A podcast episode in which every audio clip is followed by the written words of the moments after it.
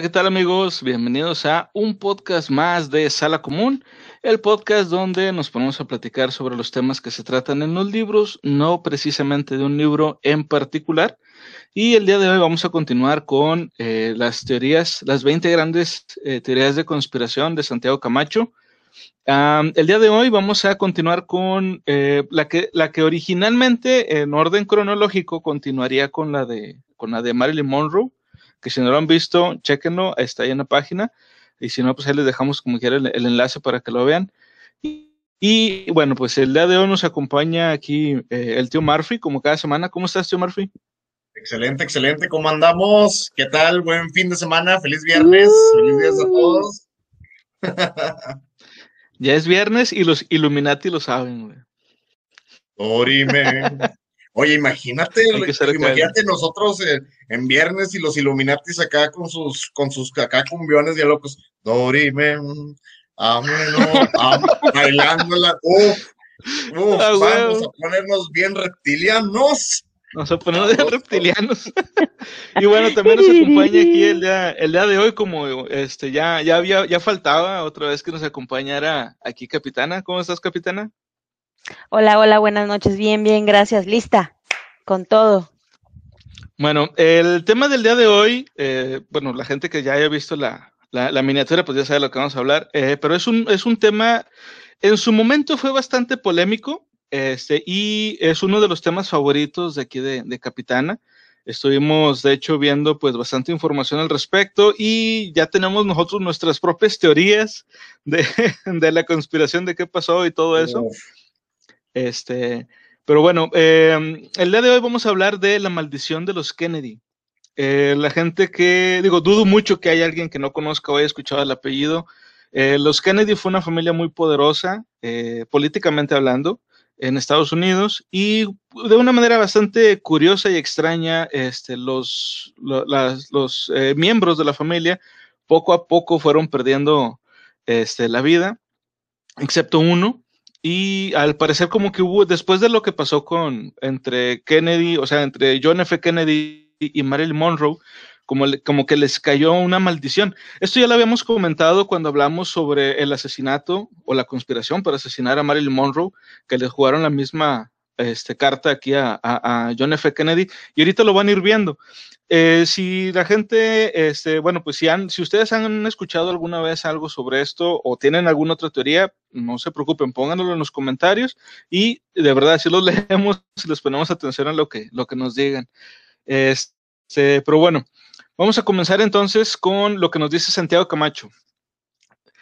Dice, ambición y tragedia, debilidades y logros. Los Kennedy han sido siempre una familia más grande que la vida el fallecimiento de John John Kennedy, la última de la larga lista, eh, de, perdón, la larga serie de muertes violentas que parece haberse cebado con la familia, ha reabierto la vieja leyenda sobre la maldición que pesa sobre el clan.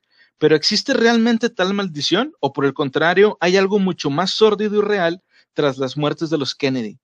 Los Kennedy, un apellido de leyenda, son una familia que, si sus peripecias ocurrieran en el marco de un culebrón televisivo, o sea, una telenovela, provocarían el cese fulminante del guionista, capaz de idear una historia tan recargada de desgracias y poco creíble.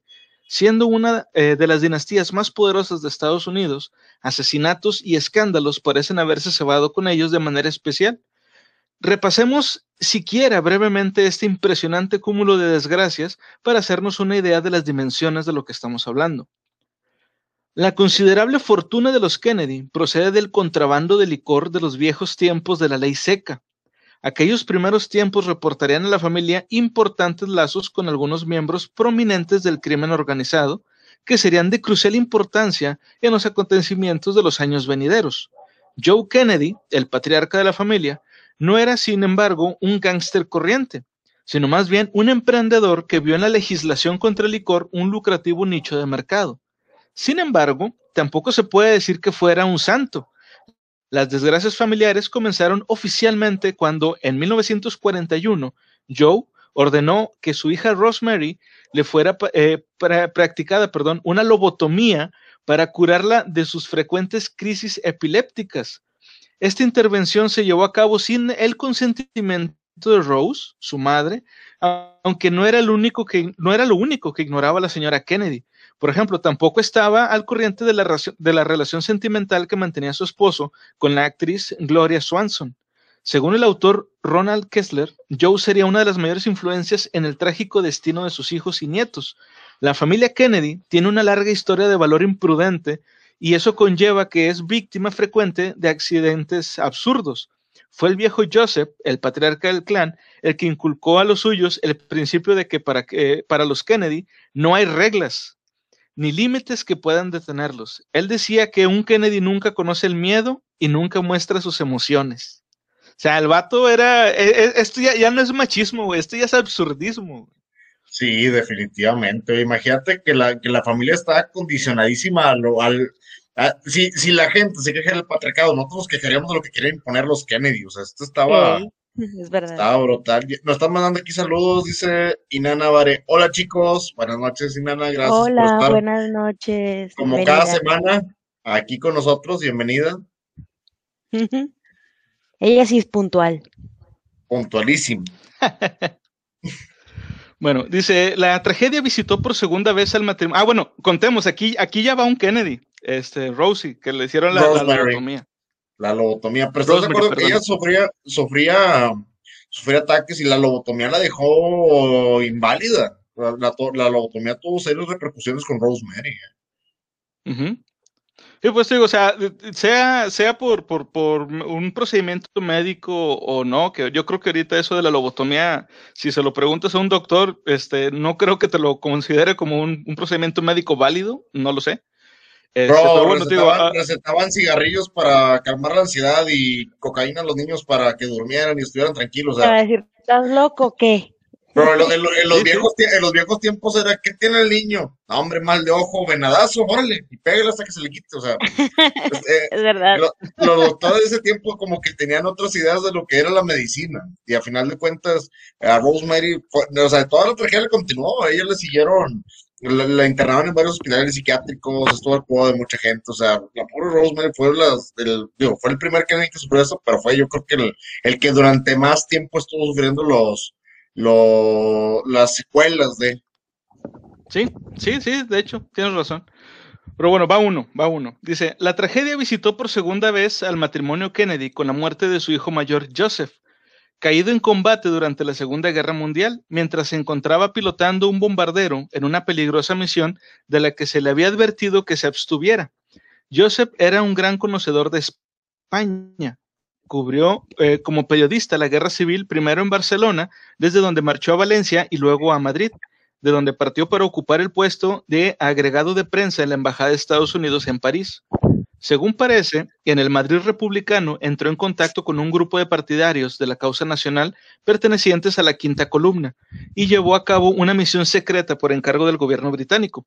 Poco más tarde, en el 48, fallecía en Francia como consecuencia de un accidente de aviación Kathleen Kennedy, la hija rebelde que había roto los lazos con la familia a causa de sus desavenencias con su padre. Van dos. Y por avionazo. y de un avionazo.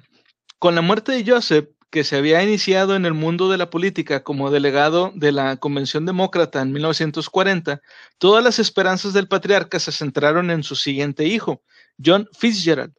Como su padre, el joven Kennedy incurrió en numerosas infidelidades matrimoniales. Entre ellas, la más sonada fue la aventura que mantuvo con Marilyn Monroe, de la que, por cierto, tenemos también un podcast dentro de la serie, como les comentaba hace un momento. También parecía haber un heredero, eh, perdón, heredado una mala suerte con los hijos. En el 63, John Kennedy lloraba la pérdida de uno de sus hijos, Patrick, fallecido apenas dos días después de su nacimiento. Al parecer, su esposa Jacqueline, Jackie Kennedy, era propensa a los partos problemáticos, ya que una niña que tuvo de soltera antes de su relación con Kennedy nació muerta. Aparte de esto, seguiría el asiago destino que persigue a los Kennedy y así el 22 de noviembre del 63, el que fue primer presidente católico de Estados Unidos, era asesinado en Dallas en circunstancias aún no aclaradas.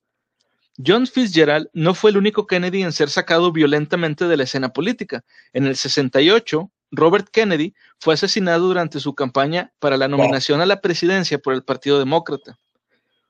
¿Quieres decir algo, perdón? Ah, sí, Bob. Bob Kennedy. Bob. Bobby Kennedy. Eh, dice, un asesinato que presenta tantos o más puntos oscuros que el de su propio hermano.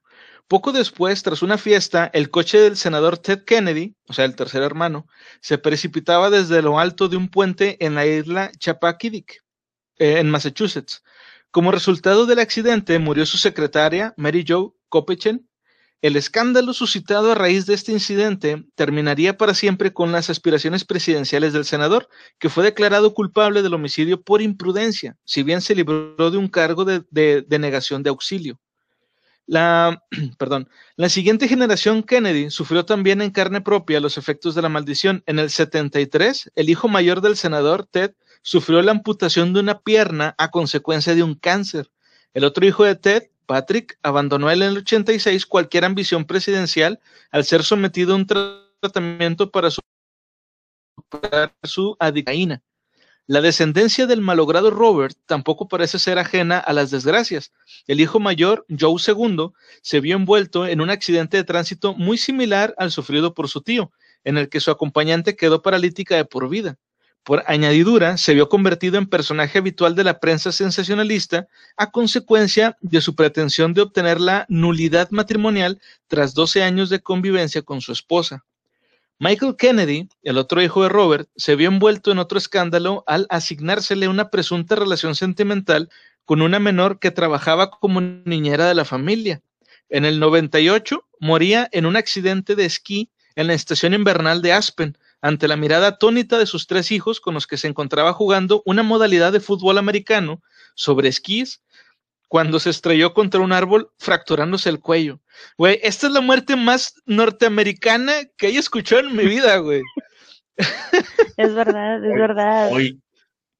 Oye, no, pero cuando... Eh, repítame las palabras del patriarca Kennedy. Los Kennedy no conocen límites ni, se tienen que atener a nada. Y, parece que te vas a morir, y, te vas a morir estampado, te vas a morir estampado bien y jugando un juego bien americano. a huevo, así el vato. No, no. Chin, chin, chin, me imagino, me imagino a punto de estrellarse contra el árbol, así como que viendo la muerte de cerca, agarrando el balón con la mano y por honor servir a mi nación. Y ¡pam!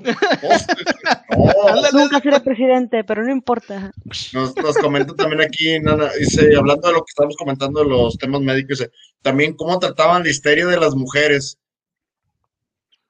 Es verdad, es, ah, verdad es verdad, Tenían un masajista, un masajista profesional de áreas eh, privadas para aliviarles el estrés. Así es, para aliviarles el estrés, es correcto. O sea que no estaban estresadas, no tenían histeria, le faltaba soltar eh, presión.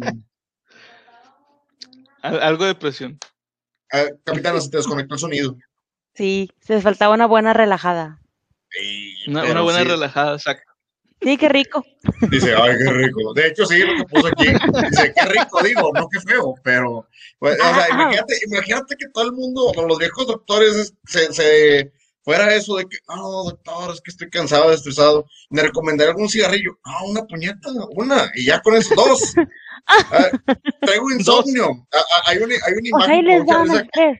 hay una imagen que me dio mucha risa hace poco que estaba, que estaba viendo así como venía Yugi o Yugimoto y venía su abuelito, eh, decía, Yugi, recuerda mis palabras, y el Yugi acordándose, no hay insomnio que aguante tres puñetas, hijo, oh, ¿sabes palabras? Digo, él pudo haber sido un doctor de la vieja era, no lo sabía, era arqueólogo, para ser exacto, pero eh, era arqueólogo, pero sabiduría tenía, sabiduría tenía. Sí, a huevo. Pero, el último tiene razón, la, manera americanizada de morir, o sea, eh, en, Aspen, en Aspen, en acá, lugares. Pero estás de acuerdo que su familia, pues no les faltaba nada, pueden vacacionar donde quisieran, cuando quisieran. Ah, no, claro, claro, pero es que sí se escucha bien pendejo, güey. De que, eh, imagínate cuando el vato llega al cielo, güey, o al infierno, a donde chingados llegue, y que le digan, ¿y cómo te moriste? Eh, jugando fútbol americano en esquíes. Así como que, ¿what? ¿Qué pedo, güey? No sé, se me hace bien. Ah, bien, No, y San Pedro, en el cielo. Eres otro Kennedy, ¿verdad? No, ¿cuál San Pedro? Mira, aquí te va mi primer teoría. Aquí va mi primer teoría. El abuelo, para hacer y amasar su fortuna, él no vendió al primogénito, se aventó toda la familia. Yo creo que ese desgraciado se le antojaba un sándwich. con alguien. Y, le hablaba a Satanás y decía: Señor de las tinieblas, te ofrezco uno miembro más de mi familia por un sándwich con tocino. Y Satanás, pato, es la vida humana, o sea, ya Satanás como que hartado de él, es una vida humana. Está bien, ponle aguacate, por favor. Hasta ahí, o sea, este tipo no, tenía ningún, remordimiento en entregar a su familia. Mira todas las, o sea, maldición, coincidencia, destino. Dice, se fue al cielo de mis reyes. El cielo de mis reyes también es una posibilidad. No, pero el paraíso fiscal ya existe, las islas, las islas Caimán. las islas Caimán, huevo. Imagínate, hay un cielo de las islas Caimán. Aquí como, aquí no hay buenos ni malos, roben por toda la eternidad. el, último capítulo de esta luctuosa lista lo escribió la muerte de John John, el hijo del expresidente, al, ah. al mando de una avioneta que se estrelló en el Atlántico a pocos kilómetros de la costa. Lo cierto es que con tal cúmulo de desgracias no nos extraña que haya quien hable de una maldición que persigue a los Kennedy. Pudiera ser así, pero aplicando el viejo aforismo de los relatos de Sherlock Holmes, cuando se elimina todo lo imposible, lo que queda, por improbable que parezca, debe ser la verdad. Así pues, ya que no cree... ¿Ah? ¿Pedro Infante era un Kennedy? no. No. Que sepamos. No que sepamos. Ah, es, que el avionetazo ya se me hizo mucha coincidencia. Ya. Ese es el tercer Kennedy que se nos va. Dije, Pedro Infante habrá sido un Kennedy. Jenny Rivera era un Kennedy. ¿Qué está pasando? Jenny Rivera tiene sangre de Kennedy. Así pues, ya que no creemos, ya que no creemos en sortilegios ni en hados fatales, solo nos resta suponer que alguien está colaborando activamente para que la presunta maldición se convierta en realidad. Empezamos por el primero.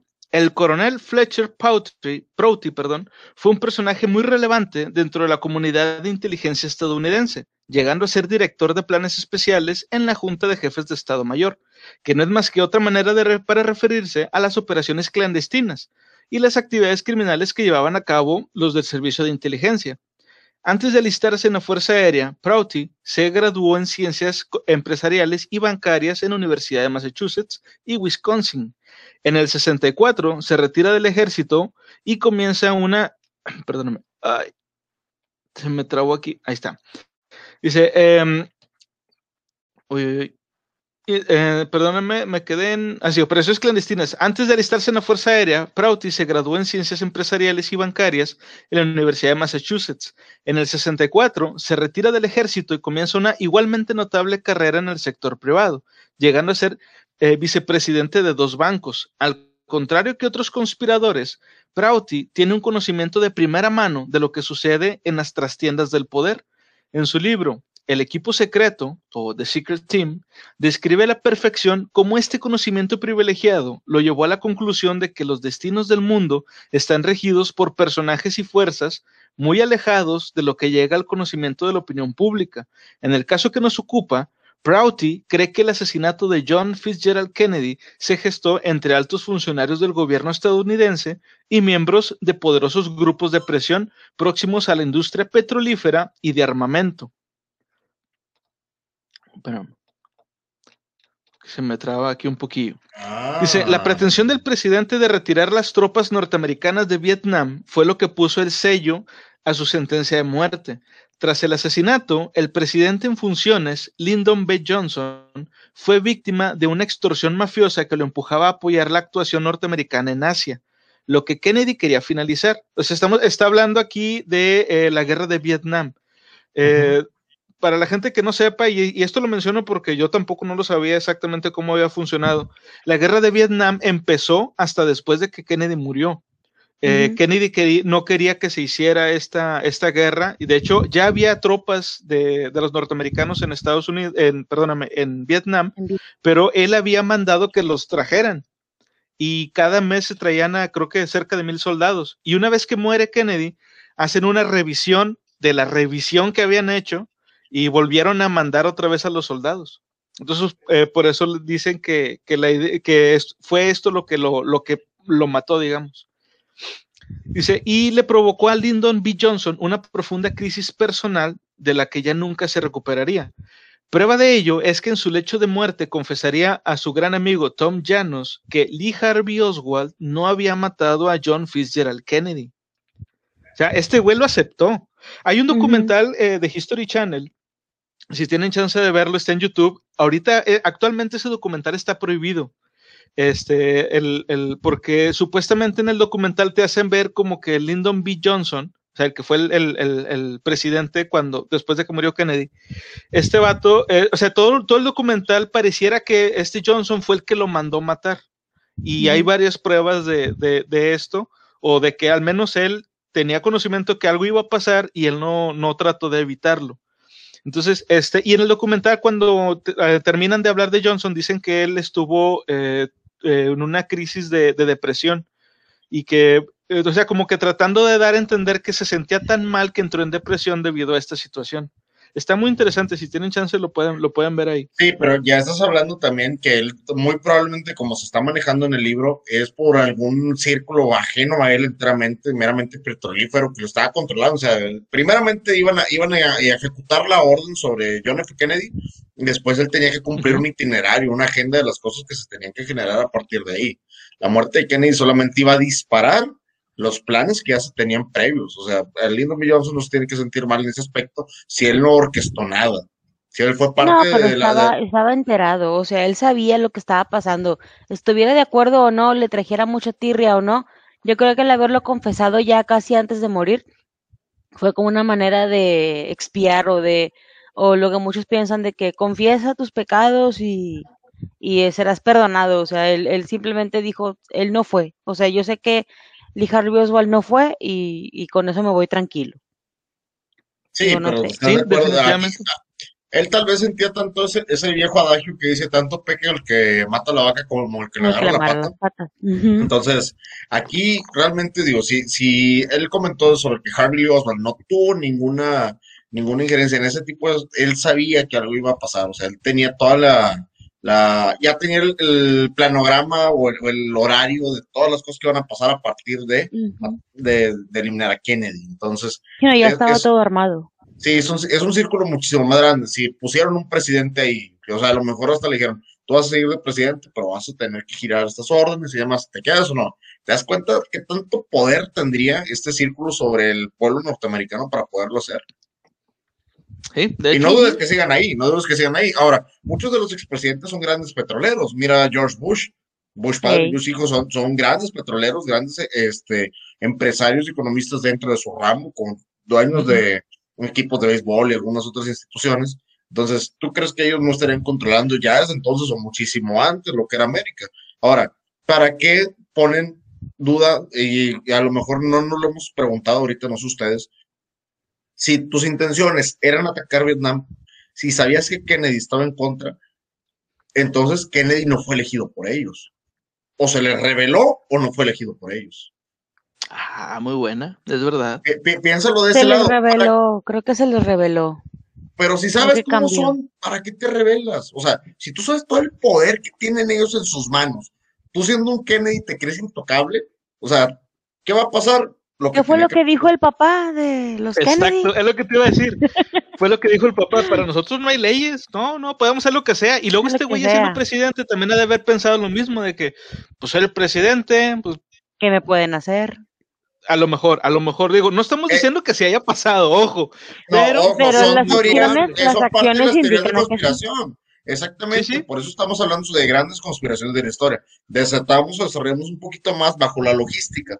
Si tú no querías que, perdón, si Kennedy no quería desarrollar, y tú sabías enteramente que él no quería desarrollar el proceso de la guerra de Vietnam, y se puso el presidente, o una de dos, o ellos no lo eligieron, o se les reveló en el acto. Cualquiera de las dos no les convenía, y tuvieron que haber hecho pues lo que procedió, ¿verdad? Que todos sabemos que Kennedy lo mataron, al final de cuentas. Pero el, el hecho delictivo es quién y por qué. O sea, cuáles fueron Sí, las intenciones o motivos reales detrás de la muerte. los involucrados, realmente, los es. involucrados. O sea, Sí. yo, no sé, pobrecito, qué triste por él, pero pues ni modo, tuvo, tuvo que morir por el beneficio de otros. No, y aún así le salió el De tiro por la culata. Salieron, salieron brincando de Vietnam. Desgraciadamente una de las grandes manchas de la historia de Estados como Unidos. quiera, o sea, O sea, sabe lo mismo. sinceramente. Eh, ya, ya, lo habíamos hablado anteriormente durante algunos eventos de eh, nuestros podcasts anteriores, ya lo habíamos dicho, ya habíamos tenido oportunidad para aquellos que no tengan nada, nada, nada, nada de, idea, pónganse a escuchar Fortunate Son y lean cualquier libro y se van a sentir bien, ¿no? Este, pues es lo que pasa con esa canción. Sí, de hecho. Dice, a pesar de lo novelesco que nos parezca la versión presentada por Prouty, existe una prueba objetiva que la apoya. O sea, estamos hablando de lo de, lo de que fue orquestada la muerte de Kennedy. Se trata de la llamada película Zapruder, una de las dos filmaciones tomadas en el momento del asesinato y que muestra claramente que el magnicidio tuvo lugar en un lapso de apenas ocho segundos, durante los cuales Oswald habría disparado tres balas haciendo blanco sobre Kennedy y el senador. De hecho, fue uno de los asesores con los que contó el director Oliver Stone para escribir el guion de la película. Toda una hazaña si tomamos en cuenta que el tirador estaba en una posición pésima, con un mal ángulo y la, visibilidad entorpecida por los árboles. Para colmo, el Malditcher Marcano, perdón, Carcano, que presuntamente utilizó era un rifle antiguo, no automático, de pésima calidad y con el punto de mira mal calibrado. Aquí me gustaría este, eh, llegar eh, llenar un poquito más de información que aquí no nos da Santiago Camacho. El rifle que están mencionando aquí, el Malnicher Carcano, era un rifle eh, de fabricación italiana de la Segunda Guerra Mundial y que los propios italianos decían, este rifle es una basura que era un rifle, eh, le decían rifle humanista, porque era muy difícil matar a un cabrón con ese rifle, porque o se encasquillaba o la bala se iba chueca, o sea, y aparte... Me imaginé la postura de, agarre del rifle, me imaginé la postura de agarre, es un rifle italiano, ¿no? Lo agarraban así, para, para la mirilla. ¡A huevo! Para los que no vieron o los que no tienen oportunidad de verlo, esa es, la, es el ademán clásico italiano donde juntan las puntillas de los dedos en una sola mano y como que disparándolo así y el, el rifle es como que... Pero Tienes que agarrarlo así, güey. Pero bueno. Continúa, continúa, con la interrupción, Dice, como este, existen suficientes cabos sueltos, en este caso, como para llenar eh, varios libros, incongruencias para las que solo hay una explicación coherente, que el asesinato de Kennedy fue fruto de una conspiración, pero no estaríamos hablando de una conspiración cualquiera, ya que para el éxito absoluto del plan era necesaria la participación de personajes muy cercanos a la Casa Blanca. De hecho, el día del asesinato, el dispositivo de protección del presidente sufrió una serie de errores garrafales, solo explicables si pensamos que fueron premeditados. Entonces, si no fue Lee Harvey Oswald el culpable del magnicidio, ¿cómo se llevó a cabo? Los análisis fotográficos preparados por el experto Richard Sprague nos presentan un aterrador escenario de la ejecución del atentado, que habría sido en realidad una emboscada en la que tres tiradores profesionales literalmente cazan a Kennedy entre su fuego cruzado. De hecho, la película Zapruder deja sumamente claro que el disparo mortal provenía de la parte frontal derecha del presidente y no de detrás, donde se encontraba el presunto asesino. Para completar la operación solo faltaba la presencia de Lee Harvey Oswald, un loco solitario que cargase con la culpa y alejase de la opinión pública la idea de una conspiración.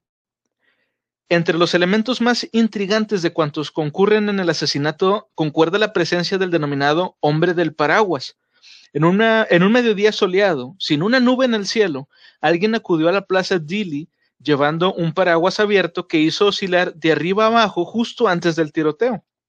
Era la señal para los tiradores, aparentemente. El hombre del paraguas fue fotografiado y filmado en el lugar de los hechos. Su presencia fue certificada por decenas de testigos, sin embargo, la comisión Warren, encargada de la investigación del caso, ignoró la existencia de este personaje. También ignoró la presencia en el escenario de los hechos de tres individuos disfrazados de vagabundos que fueron rápidamente desalojados del lugar por la policía, sin que exista ningún informe oficial de este suceso. ¿Cómo? Aquí tengo el Umbrella Guy para aquellos que lo quieran ver. Lo voy a compartir la, ah, la imagen de, la persona a la que están este, hablando. Es muy fácil de encontrar. Si tienen oportunidad de conectarse a Google, lo buscan como Umbrella Guy Kennedy, para que sea así como que fácil de ubicar. Esta es la imagen donde se ve claramente la persona, donde está con un paraguas, como dices, el día se vea demasiado soleado, es un pequeño video. Bien, lo pueden encontrar inclusive en YouTube, dura seis minutos. Y aquí viene la, imagen, como hace el pequeño de mano, cómo lo levanta, si te fijas. Sí, sí, sí. Ahí se ve, ahí se ve claramente. Entonces, hay este pequeño cortometraje para aquellos que tengan oportunidad de, de revisarlo. Sí es cierto lo que dicen, es una persona que se ve sospechoso, digo, está completamente negro. Era lo que le decía, le, decía Felipe hace, hace unos días, de que es que, ¿cómo se dieron cuenta de esa persona? Le dije, es que mira, es un día soleado, hace calor, ves a la gente con colores vivos en, en general del video, y esa persona, como con un traje, vestida de negro, con un paraguas negro, eh, resalta, resalta porque no es algo que te esperas ver en, en, un lugar. Si hubiera sido una persona con una, un pantalón de mezclilla, con una chaqueta de mezclilla que, se, que fácilmente, y trajera un paraguas, no hubiera habido problema, nadie lo hubiera notado. Pero es una persona que parece traer un traje negro con blanco y el, el, el es como un hombre de negro, o sea, ¿Sí? como los hombres de negro. Resalta a la vista del Señor. Ahí puedes ver una pequeña secuencia donde se ven más de cerca, de hecho se ve muy cerca aquí en la última imagen del auto de los Kennedy, si lo alcanzan a apreciar.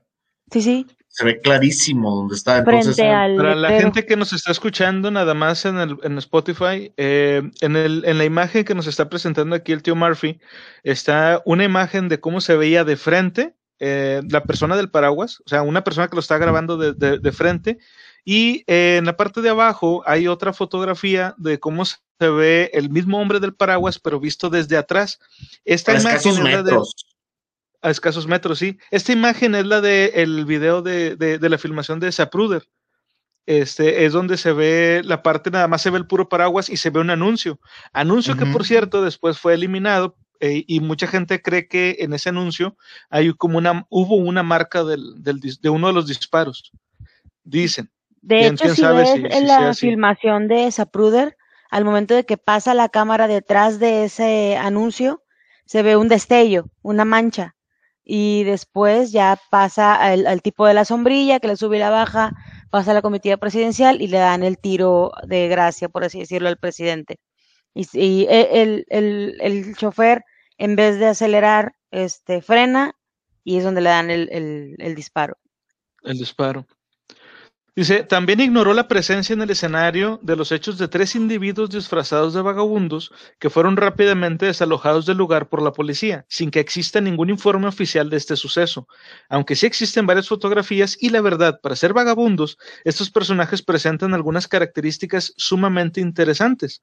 Buenos cortes de pelo, manicura recién hecha y un desconcertante parecido con Frank Sturgis y Howard Hunt y Fred Lee Chrisman, tres siniestros personajes vinculados a la CIA tengo. y de sobra conocidos en el mundo de las operaciones clandestinas. Fíjate, antes de continuar, esto de los, de los vagabundos, sí es, sí es verdad. conoce. Sí, sí, así, así pasaron a la, a la, historia. Ah, justo, yo tengo, yo Digo, tengo la imagen. Sí se ven bien. Ah, ya lo estás poniendo. Ok. Mira, bueno, checa, por ejemplo, el, el cabello el cabello de la, de la persona y de a tiro, güey, o sea, se, se, eh, tiene el cabello bien cortado. ¿Cuándo has visto un vagabundo que tenga el cabello así? O la ropa así. Yo, te, yo tengo otra donde se ven más cerca y donde están escoltados por la policía, ¿eh? Listo. Eh, espérame, deja, deja pongo la otra.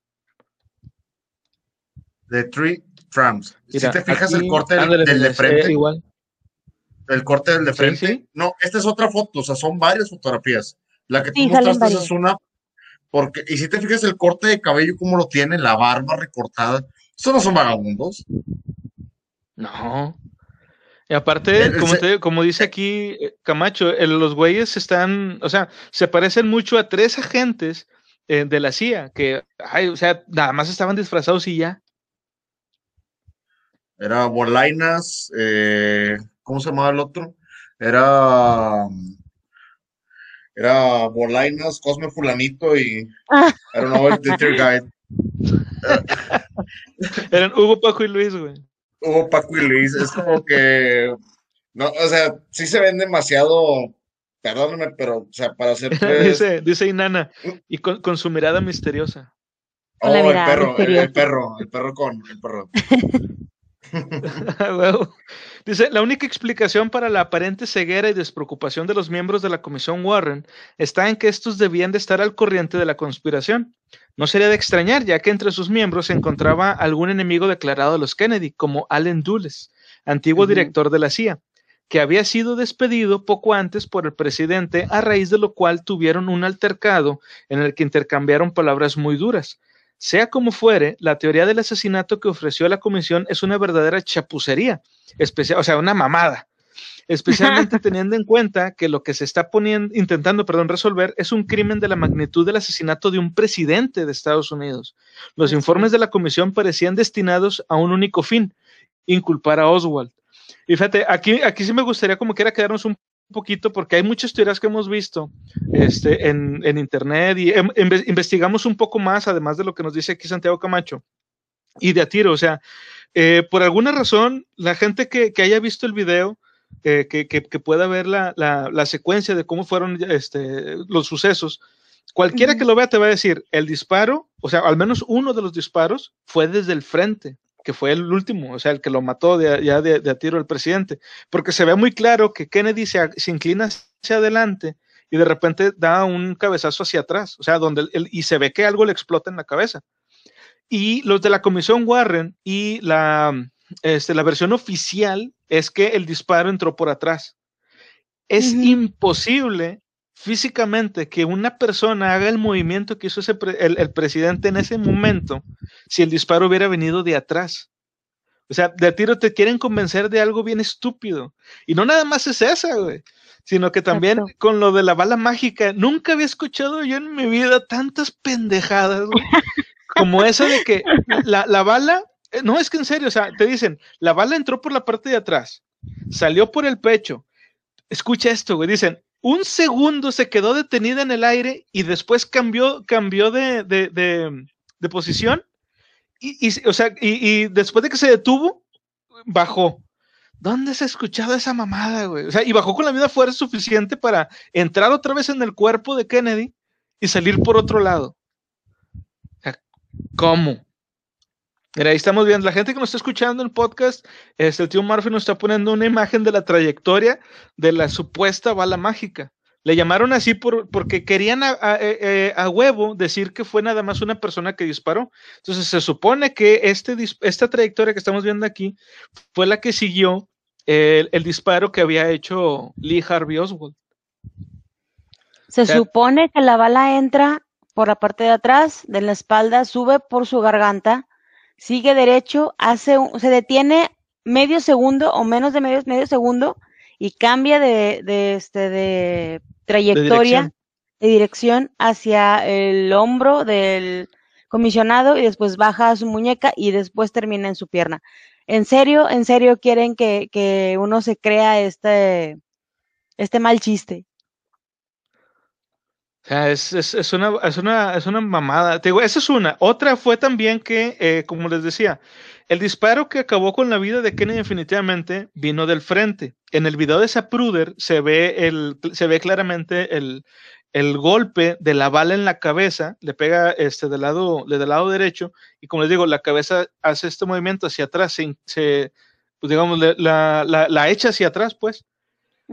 Y yo, este. Yo, creo que el que se aventó eso, lo del teorema de la bala, era un director de Bollywood de tiro. ¿eh?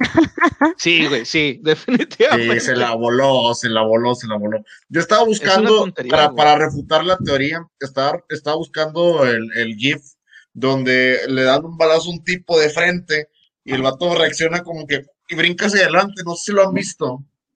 Eh, no. No me acuerdo. Ahorita, se los encuentro porque sí está demasiado. Ah, es, es, una reacción como tú dices, es inhumano. O sea, ¿cómo vas a. La, la, bala, ¿cómo va a hacer eso? Sí, no, no tiene lógica.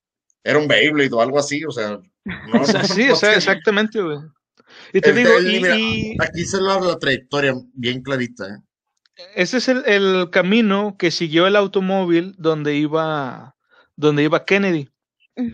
Mira, el punto número uno que está ahí, o es el número, no, sí es el uno, ¿verdad? Ahí donde estaba supuestamente este eh, Harvey Oswald. No, eh, perdóname, perdóname, perdóname. El, depósito de libros escolares es el punto dos, donde está una persona a la que llaman Gito. Ah, este, que era uno de los vagabundos que según esto agarraron. el punto uno está en el edificio que está un poco más alto en la parte de atrás justamente queda a espaldas del, del, de la calle donde va la comitiva presidencial. En el punto 2 está, el, está el depósito de libros escolares, donde sí hubieron avistamientos de Lee Harley Oswald en la parte de abajo, en la mm, cafetería, sosteniendo una Coca-Cola a 90 segundos después de los disparos. El punto 3 es este arbustos y punto 4 es la valla de madera, donde estuvieron otro, otra persona, que después ya les platicaré quién es White. Bueno, y digo, ese, es, es, bueno, eh, digo, este ya es una, una de las tantas cosas que te quieren hacer creer, que el disparo le vino nada más por atrás, que el, de, el otro que lo de la bala mágica. Hay, hay una cosa también aquí que, que de lo que nos estaba comentando la capitana, cuando ven a Oswald, eh, lo ven afuera del edificio. El güey traía una Coca-Cola y supuestamente eso, eh, entre el disparo y que está abajo con la Coca-Cola, fueron 90 segundos, o sea, es un minuto y medio. Estaba trabajando en un edificio y él estaba en la parte de arriba. En 90 segundos, en un sexto piso, en 90 segundos no bajas y le, le, echas el dinero a la máquina de, expendedora para, para, comprar la Coca-Cola. O sea, ¿y por qué sabemos que había una máquina expendedora? Porque en el edificio se hicieron, hay fotografías del edificio y cómo estaba por dentro y todo, y de, todo el recorrido, digamos, desde la entrada hasta que llegas en la parte de arriba de donde supuestamente disparó Oswald. O sea, es imposible. Ahora, no con eso. Otra, el, el rifle que usó, el, el rifle italiano es el que estamos hablando, eh, el rifle no, no sé, o sea, no, le, no es como ahorita en los videojuegos que vemos que al rifle le metes las balas y puedes disparar varias veces y cambias el cartucho. No. Tienes cada que, hacer. Ajá, cada que disparas, tienes que, o sea, el, el, al disparar sale el, el, cartucho gastado y tienes que poner otra bala, hacer un movimiento y para cargarla y otra vez disparar. Pero eran balas mágicas, podían cargarse, recargarse sol. Es más, estaba el cargador, disparabas y aventabas la pistola y le pones una pistola nueva y seguías disparando tranquilamente. Rapidísimo, de agilidad, rapidísimo, venga. Sí. No, sí, eh, de hecho, perdón que te interrumpa, de hecho la persona que da esta información es justamente el que era gerente en su momento del, del edificio del depósito de libros escolares. O sea, el tipo fue ese día a trabajar, lo vio en la cafetería, bien campante de la vida con su coca, como si nada. del sexto piso, bajar en 90 segundos, hacer los disparos, bajar en 90 segundos, echarle dinero a, la máquina de, expendedora de refresco y estar ahí parado tomándote la Coca-Cola como si nada, en serio, no es factible. ¿Por qué? Porque son seis pisos. Aunque bajes en un elevador, se va a tardar más del minuto en bajar, en llegar, en lo que se tarda. Y si usas escaleras, a menos de que vayas a millón, así corriendo súper rápido, vas a llegar agitado, vas a llegar con el pulmón casi de fuera, de que, agarrando el aire todo lo que da, y ni siquiera te vas a poder pasar la coca. No, y aparte, como les decía, o sea, el, el, el rifle eh, te tardabas mucho, pues, en cambiar las balas y nos quieren hacer creer que este Oswald hizo tres disparos en ocho segundos. Ahora van a decir, bueno, es que a lo mejor el güey ensayó varias veces. No, es imposible. Eh, eh, es lo que te iba a decir, o sea, el rifle se lo dieron a unos soldados, expertos tiradores, primero para que trataran de, de hacer la hazaña como para comprobar que sí podías hacer el tiro que hizo Oswald. Ninguno pudo. Y luego querían hacer que, bueno, al menos con que, con que logren hacer los tres tiros en los ocho segundos. Tampoco ninguno pudo. Entonces, si estos güeyes que estaban entrenados para eso no pudieron, ¿cómo lo iba a poder hacer Oswald? Que era una persona que, por cierto, que aunque había sido soldado, sus propios compañeros de, de, de, escuadrón lo habían, este, habían dicho que era un pésimo tirador. O sea, no, güey, no, no era posible. De hecho, por eso le dieron de baja del ejército, porque no rendía, no, eh, no, no tiraba bien, estaba menso. No, no, la, no las llegaba, no las llegaba. Era muy noob. No las llegaba ahí, por eso lo, lo, lo, dejaron. Y este, por eso lo corrieron. Por eso le dijeron bye. Sí, no. Pero si ni siquiera los expertos pudieron hacer esos tiros en el tiempo, pues. No, o sea, y como les digo, la verdad es que hay mucha información sobre todo, sobre todo del caso de, Kennedy. A la gente que le interese mucho más de este caso en particular, eh, hay muchos videos en YouTube, muchos documentales, pero sí, tomen en cuenta esto siempre.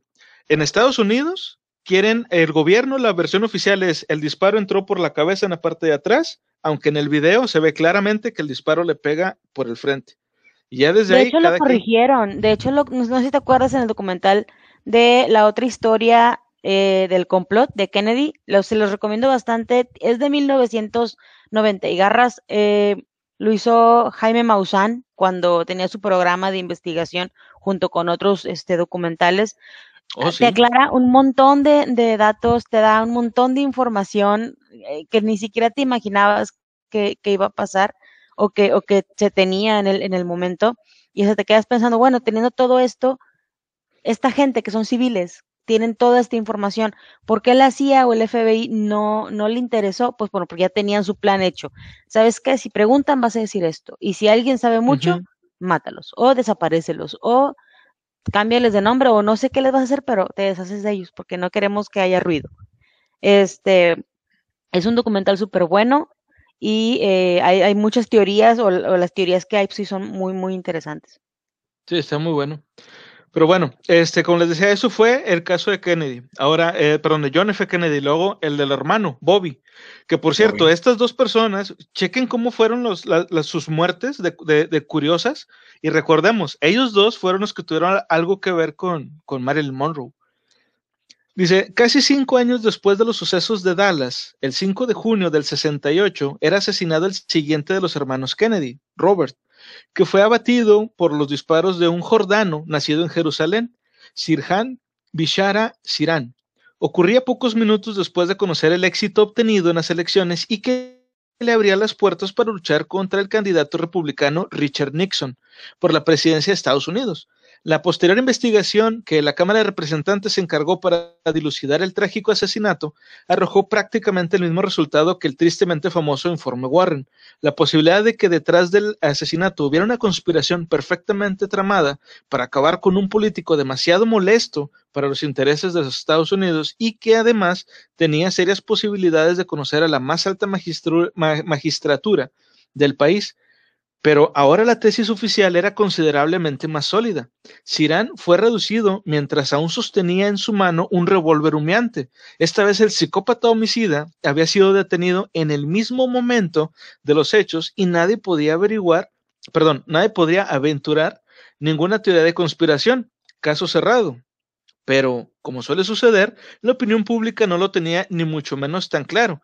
Apenas hace unos meses, el 4 de abril del 68 que Martin Luther King había sido asesinado y se necesitaban toneladas de buena voluntad para achacar a la casualidad que las tres figuras más prominentes del progresismo norteamericano sido, hubieran sido abatidas a tiros en el lapso de cinco años por sendos perturbados que actuaron en solitario y cuyas motivaciones no sabrían explicar ni ellos mismos.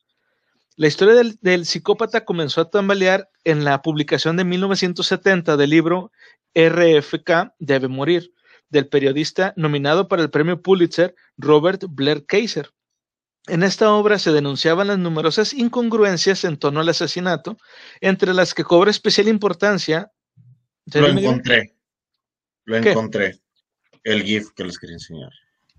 Ah, ok, ok. Aquí están las balas, las balas que atacaron a los Kennedy por 100% real. No, fake. Así. Ah, ¡Pum! Porque se cayó para adelante. es, que, eso es lo bueno que pasó. La bala entró por atrás, pero en lugar de cabecear hacia, hacia, hacia adelante, cabeceó hacia atrás. O sea, hay una explicación. Sí, sí. para la gente que nos está escuchando en el podcast, es un GIF muy curioso, no sé de qué programa será, pero la, persona una persona le dispara a otra de frente y esta persona en lugar de caer hacia atrás con el impulso del disparo, da un pequeño salto y se cae hacia adelante. totalmente contrario a las leyes de la física. Me asusté, pensé que ese GIF no existía en este universo. Dije, ay, ¿en qué dimensión estoy? De efecto Mandela, ¿dónde estoy? Jesucristo vencedor. Ese GIF sí tiene que existir, pero bueno, continúa. Ay, no, ya encontré el otro, espérenme, voy a, voy a interrumpirles tantito. Excelente, quiero poner uno, ahí dispense, porque ya brincamos de un tema a otro tema, así que nada más retomando este, lo mismo sobre los disparos aquí. A ver si se ve bien. Espérenme, ahí está. Sí se corre, sí corre. Sí, se, ve bien, se ve bien. Ahí es donde dice que explota algo, la parte de arriba. Ay, ahí está. Sí se ve, ¿no? ¿Sí corre? Es que a mí no me corre. Ah, no, ahí está detenido, espérate. ¿Ahí? Sí, ahí está corriendo. Ahí está, ahí la ves. Nada más para hacer énfasis en por dónde entró la bala. No, entró por abajo, no entró por un lado, entró por la parte occipital derecha del presidente y le voló todo lo que fue la parte de aquí atrás. La esposa se para, va a recoger los fragmentos, no le va a ayudar al, al, al bodyguard, al guardaespaldas. De hecho, ese guardaespaldas fue el único que no se fue de fiesta con los demás. El que estaba. No, si te fijas, hasta está agachado. O sea, si ves a alguien bien, hasta está agachado como para dar un plano más amplio de, de por aquí. Por aquí está. O sea, si te fijas cómo se agacha un poquito. ¿No te fijas como que se esconde el mismo? Sí. La reacción es como que se va hacia, se va hacia, hacia abajo. Sí, pues digo, y, y, quieren, quieren hacer creer que el disparo realmente fue por la parte de atrás. No, o sea, no. no, así no funciona esto. No, así no. Déjeme quito eso porque es muy gráfico esto. Ya. Pero Más quería hacer el, el, comentario, ¿verdad? No quería quedarme con el gusanito. Y traigo otras cosas, pero pues ya cambiamos de tema. Eh, en esta obra se denunciaban las numerosas incongruencias en torno al asesinato eh, de Bobby Kennedy, entre las que cobra especial importancia el énfasis forense, perdón, el análisis forense del doctor Tomás Noguchi, quien, oh ironía del destino, era el mismo médico que le hizo la autopsia a Marilyn Monroe. Las pruebas llevadas a cabo por el doctor Noguchi determinaron que Sirán no podía haber asesinado al antiguo fiscal general de Estados Unidos porque el disparo fatal vino desde un ángulo diferente del lugar donde se encontraba. La bala asesina entró por detrás de la oreja izquierda del candidato, fue disparada a solo 3 centímetros de distancia a quemarropa, tal como atestiguan las abundantes quemaduras de pólvora que se encontraron alrededor de la herida. Sirán en ningún momento estuvo tan cerca de su presunta víctima y además se encontraba justo frente a ella, de forma que es materialmente imposible que realizara el disparo desde detrás. Pero además los fiscales de Los Ángeles, Bárbara Warner Blair, ha demostrado que el entonces jefe del laboratorio criminológico del Departamento de Policía de la ciudad, Dwayne Wolfer, incurrió en no menos de tres faltas graves a la hora de asegurarse que solo el arma de Sirán se había visto envuelta en el atentado. Es más, la bala extraída del cuerpo de Kennedy a las de los otros heridos en el atentado no pertenecen a la misma arma, como demostró en su momento el criminólogo William Harper. O sea, aquí es, es básicamente lo mismo, güey. El vato le, le, disparó aquí a un lado, luego luego en el, en el oído. Y quieren hacerte creer que el vato que lo mató era un güey que estaba enfrente de él y que ni siquiera estaba cerca. O sea, aquí cómo, cómo, cómo, lo, cómo quieren hacerlo. O sea, igual le dispara por el frente, pero la bala da vuelta y le llega por un lado. O sea, no mames, güey. Y, y, y deja tú, o sea, esperan realmente que la gente les crea esa mamada pues si, le andaban queriendo lo de John, digo, que no puedan decir que el día de mañana le va a caer un machete a uno de los Kennedy, ¿qué pasa? Una bala de un francotirador a 500 metros de distancia.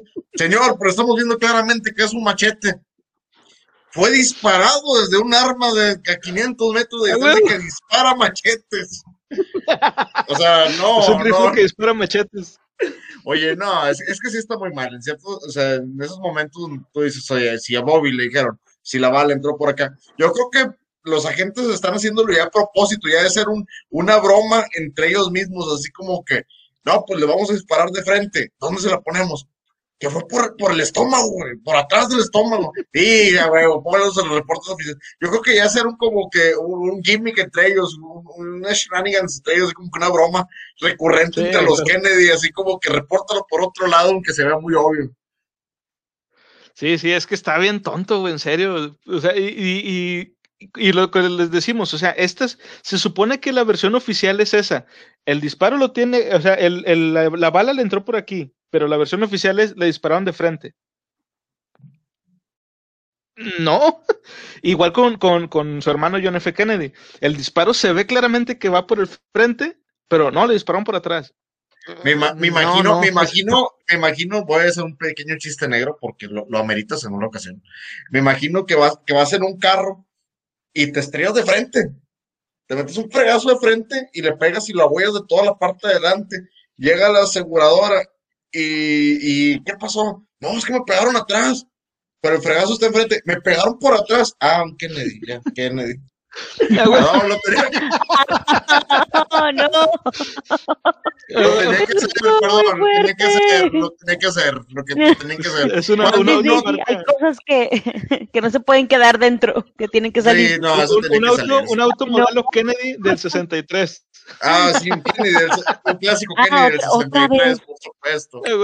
Otra vez un Kennedy del 63. ¿Cuántos van esta semana? Dice, como añadiendo no. los informes de balística que demostraban la presencia de una segunda arma en el lugar de los hechos, apareció la conclusión de los psiquiatras que estudiaron a Shiran, los cuales afirman que este, este probablemente había actuado bajo influencia hipnótica. En relación con esto, es conveniente recordar que el proyecto MK Ultra de la CIA, del que también ya hablamos en un podcast anterior también de esta serie, eh, aparte de explorar otras formas de control mental, investigó la posibilidad de programar asesinos que fueran incapaces de recordar su, con, su condicionamiento, o sea, los que les llaman los agentes dormidos. Uh -huh. ah, sí. E, este es su proyecto dentro del MK Ultra, recibe el nombre de Artichoke, el mecanismo para disparar la sugestión poshipnótica que habría estado durante meses latente en la mente de Sirán, habría sido la presencia en el salón del hotel de una chica que llevaba un llamativo vestido de lunares, o sea, de bolitas, la cual eh, nunca ha podido ser identificada, pero a la que algunos, algunos testigos aseguran haber visto abandonar precipitadamente el hotel mientras decía, lo hemos matado, lo hemos matado. Por su parte, Sirán, como quedó de manifiesto en la prueba del polígrafo, no recordaba haber disparado contra nadie.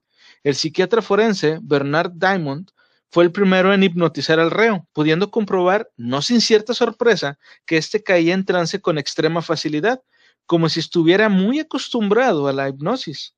Al salir de estos trances, Sirán sufría violentos temblores similares a los que experimentó en, el momento de su detención. Las sesiones de hipnosis con el doctor se prolongaron durante semanas. Las respuestas de Sirán a las preguntas que le hacían en ese estado eran coherentes y fluidas, salvo cuando se llegaba a una cuestión cuya respuesta iba invariablemente precedida de una larga pausa, como si en su cerebro hubiera algún mecanismo que se atascara súbitamente al tratar este tema. La pregunta era... Y, uh -huh. Ahí estamos mal. O sea, si tienes la posibilidad de entrenar a una gente para que vaya a cumplir una misión y, y que le digan, ¿quién te mandó? Si algún día, y, y, esto, yo va a sonar a confesión, pero no, no va a pasar. Ya sé qué vas esperemos a decir, que no, no, esperemos que no pase. Si algún día encuentran a alguien que cometa un acto ilícito y cuando lleguen la, DEA, la CIA, la, el FBI, la Interpol, lo que sea, a cuestionarlo, ¿quién te mandó? Y grita, March, ¿soy un pollo? No fui yo. que, diga, ¿quién te mandó? March, soy un pollo. No, o sea, puedes meterle cualquier frase, lo que tú quieras. O sea, imagínate, le puedes poner cualquier, cualquier frase. Es como que, señor, usted es culpable. No, eso eres tú. ¿Y qué soy yo? Imagínate, un bucle infinito. ¡Está loco! ¿Qué, ¿Qué, frase pondrías tú? ¿Qué frase pondrías tú con en, el repetidor automático MANE que vas a tener ahí con tu proyecto MK Ultra? ¿Qué pondrías tú? ¿Vas Mi frase a tener sería, un proyecto de MK Ultra? No sabía. Mi frase sería tu mamá. Esa sería mi frase, esa sería la frase que le programaría al bat. ¿Quién te mandó? O si no, tu mamá. Oh. Doritos, uh. ¿Dónde? No, imagínate los programas. ¿Dónde estabas el 15 de septiembre a las 8 de la noche? Con tu mamá. Con tu mamá. Y... Oh, no, Mamá, no. Contigo. No sé de qué me estás hablando, mijo. Ay, güey, estaría No, con madre. No, pero sí, estaría, digo, hablando de Mica Ultra, eh, ya un poquito con más de seriedad, la programación que, que ellos tenían, o con las palabras que, que disparaban, eh, ¿cómo, cómo lo que Artichoke, Artichoke, sí. Artichoke.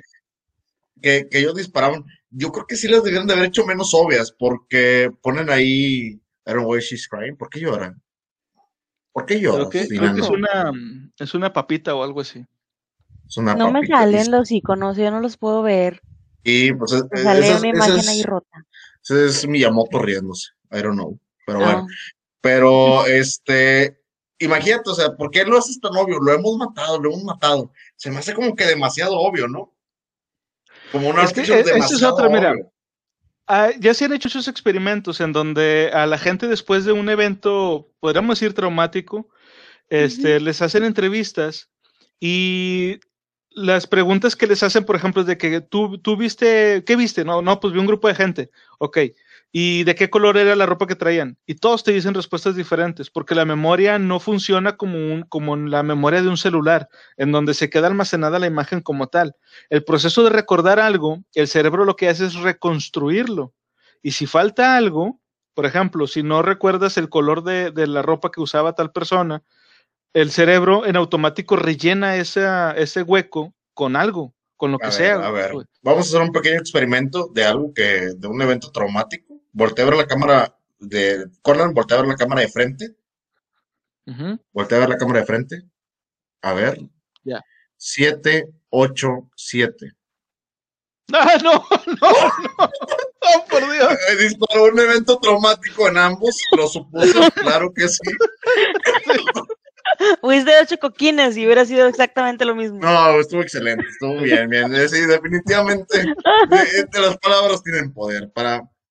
Bueno, ese es algo totalmente acontextual, esto realmente es algo más interno, es inside joke, pero este sí, pero la, la, reacción es algo... Sí funcionó, pero funcionó, funcionó. Sí, definitivamente, entonces eh, por lo menos podemos comprobarlo. Sí, dice Inana que las lagrimitas eran de de cuando le pregunten de que quién te mandó, tu mamá. Oye, no. No, no, no, no. En, cuanto, en, cuanto al autor del disparo mortal, todos los indicios apuntan en dirección a Eugene César, un esbirro a sueldo que presuntamente había trabajado para la CIA en otras ocasiones. César declaró que había vendido su arma previamente al asesinato, pero un recibo demuestra que la compraventa eh, se produjo con posterioridad, o sea, después del, asesinato.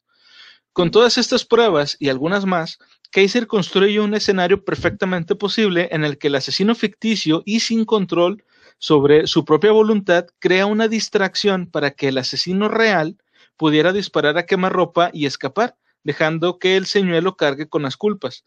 O sea, básicamente aquí lo que dicen es que este, el ciudadano jordano, que supuestamente mató a Bobby, no era más que un distractor. Y en lo que estaban ahí forcejeando y todo, llegaba alguien por atrás y mataba a Bobby. Eso es lo que aparentemente fue lo que pasó. Sí era una, una persona entrenada este, o sugestionada por la CIA, pero no fue él el asesino. Él nada más sirvió para, para distraer. Dice, a pesar de las bien fundadas y dramáticas revelaciones que en él se hacían, el libro de Kaiser tuvo escaso éxito de ventas, debido en gran parte a una inteligente campaña de desprestigio dirigida desde el The New York Times. Más de 30 años después de los hechos, la familia del presunto homicida, que permanece en prisión, ha iniciado una movilización para reabrir el caso, solicitando una nueva vista ante el Tribunal Supremo del Estado de California.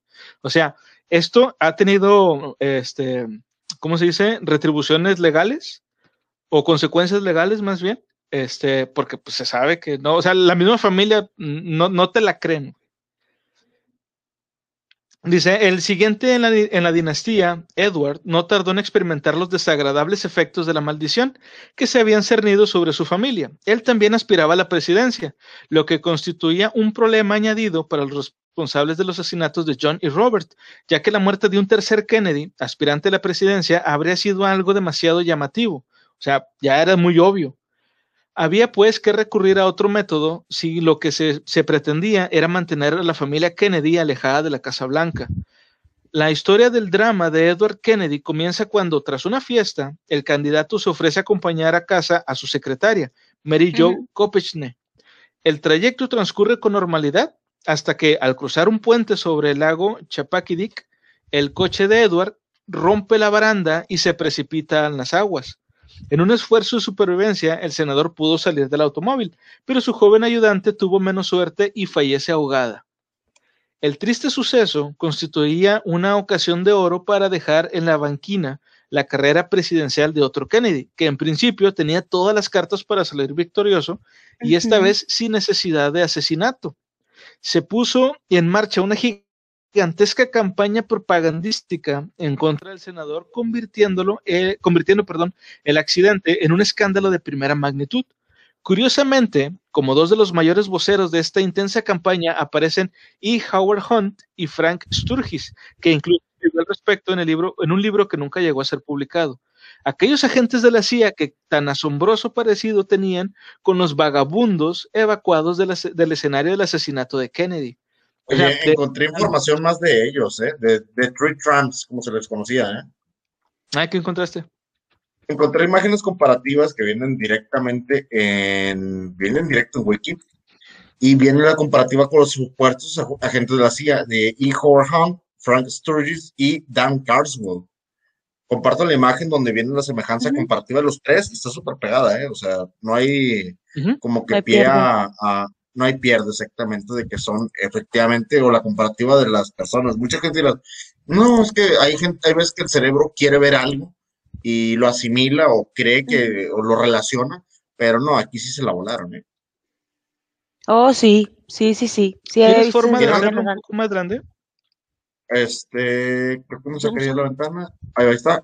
Aquí se ve el primero. Ah, mira. Hunt. Este es Hunt con Trump, sí. Es que es el Trump que iba hasta atrás y que tiene el gorrito. Es que Trump, Trump en inglés, para la gente que no, no sepa, eh, Trump en inglés significa vagabundo. Entonces aquí ponen en las fotos de cada vagabundo, pues como no supuestamente no se ven sus nombres, le ponen vagabundo A, vagabundo B y vagabundo C. De hecho, hay una foto de, de Strux donde sí está sonriendo, que se parece mucho a la, a la posición en la que está la, la foto en Wiki. aquí vemos, efectivamente, ves, la, manera en Carlsbad, cómo se ve la, la, quijada, que es demasiado pronunciada, la nariz. Pero mira, aquí mismo lo está poniendo, esta es una trampa. Trampa. Lo, tenía que, lo, tenía que, hacer. Bueno, este, aquí está Sturgis. Sturgis yo creo que es de lo más notable. Yo creo que si no fue Sturgis fue Quentin Tarantino, definitivamente. Pero no, pero tiene la misma forma. Nada más que uno está más chato. El tiempo pasó, yo creo.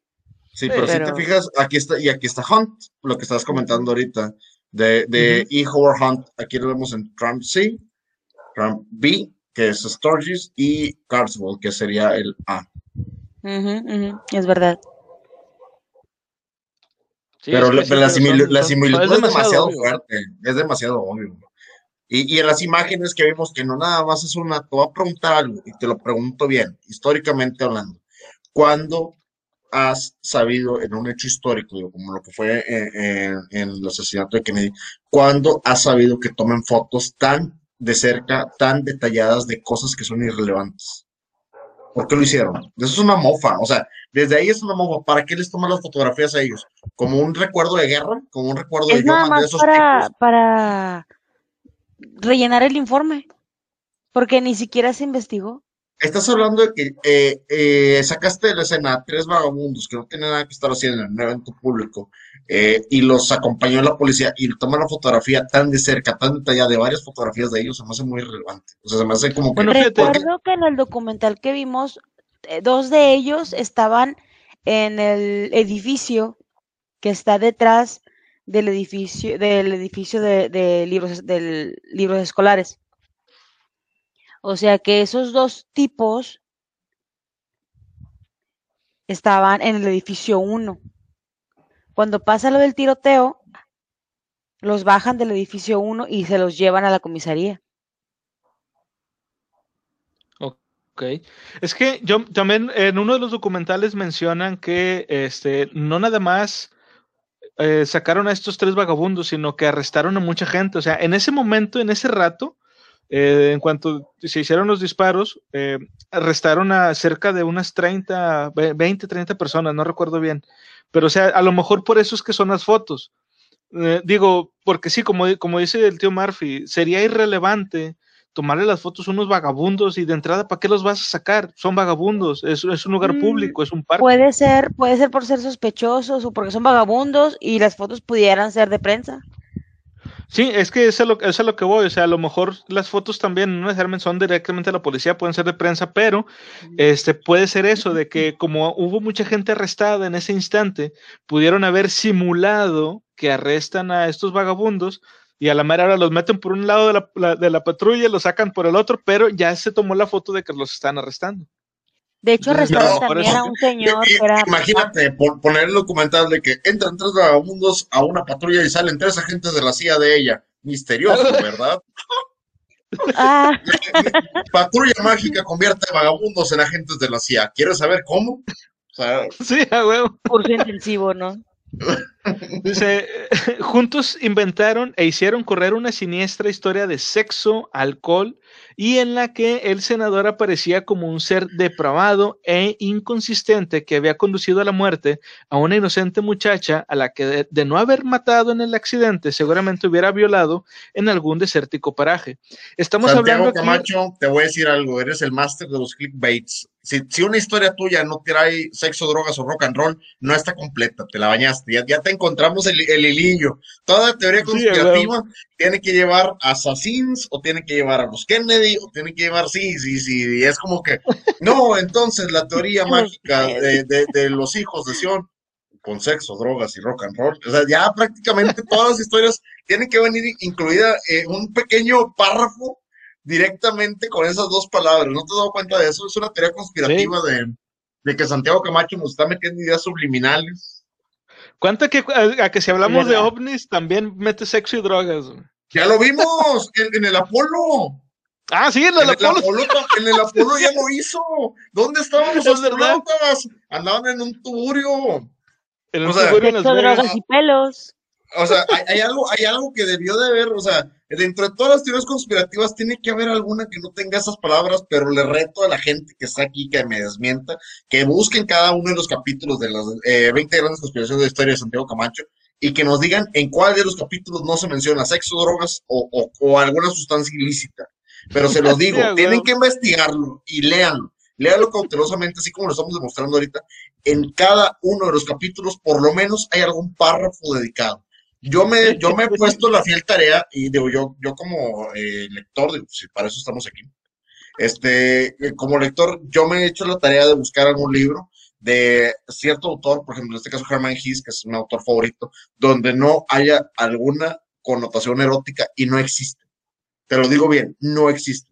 En todas partes se lo saca de las mangas, así como que de repente, no, iba en el río y luego de repente yo, ah, ya va a ser Dos, dos, son, alguna... son, tres párrafos, son tres párrafos o dos párrafos. No, y era un hombre que estaba y conoció a una joven moza y yo, ah, ya empezó. Entonces, Santiago Camacho es lo mismo, estamos aquí de que, no, y de repente, eh, donde los Kennedy y, luego el sexo, y luego así como que, no, y de repente las drogas, o sea, como que de repente se le vienen esos, esos de que, eh, Camacho, despierta a la gente, polos interesados, palabras mágicas, bro.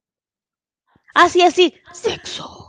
Sí, Dice, no, es de extrañar que con este tipo de argumentos en su contra, Edward Kennedy se ganara por aquella época el título de el hombre más odiado de América. Recordemos que el cochinote, ah, huevo, el cochinote. recordemos que, esto fue debido al libro que, escribieron los dos agentes de la CIA acerca de, de Edward Kennedy después de lo del accidente donde murió su secretario.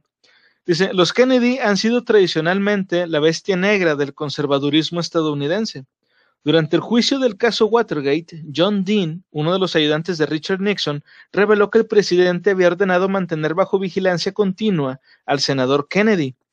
En esas circunstancias es lícito fantasear sobre si este accidente automovilístico fue realmente tan accidental como se dijo en primera instancia, a este respecto, el propio Richard Nixon hizo un, enigmático comentario que quedó reflejado, entre otras muchas intimidades del despacho oval, en las célebres cintas del caso Watergate.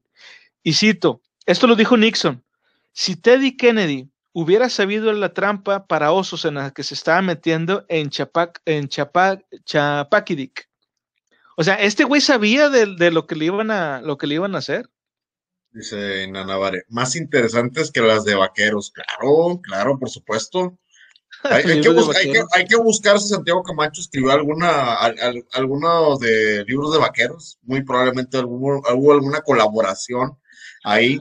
Hemos, hemos visto, perdón, un crossover, por supuesto. Hemos visto, fíjate, es curioso porque hay, ha habido dibujantes de tallas pesadas que han iniciado en ese tipo de revistas este, acá mm, ah, de entretenimiento de caballeros, pero son grandes.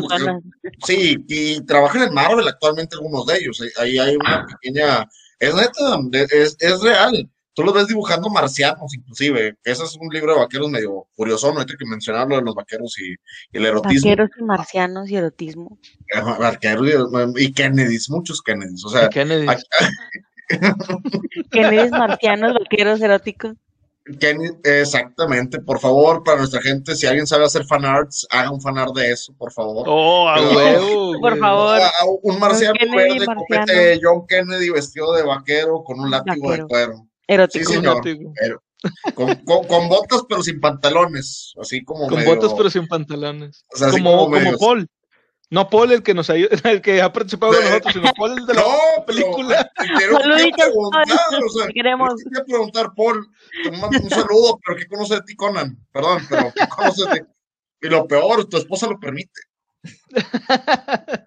Dice, el investigador Robert Cutler afirma haber encontrado pruebas suficientes como para demostrar que el presunto accidente no fue sino una trampa tendida al senador Kennedy, al que más tarde se, se, estuvo presionando durante algún tiempo con amenazas de muerte sobre sí mismo y su familia en caso de que pensara contar la verdad.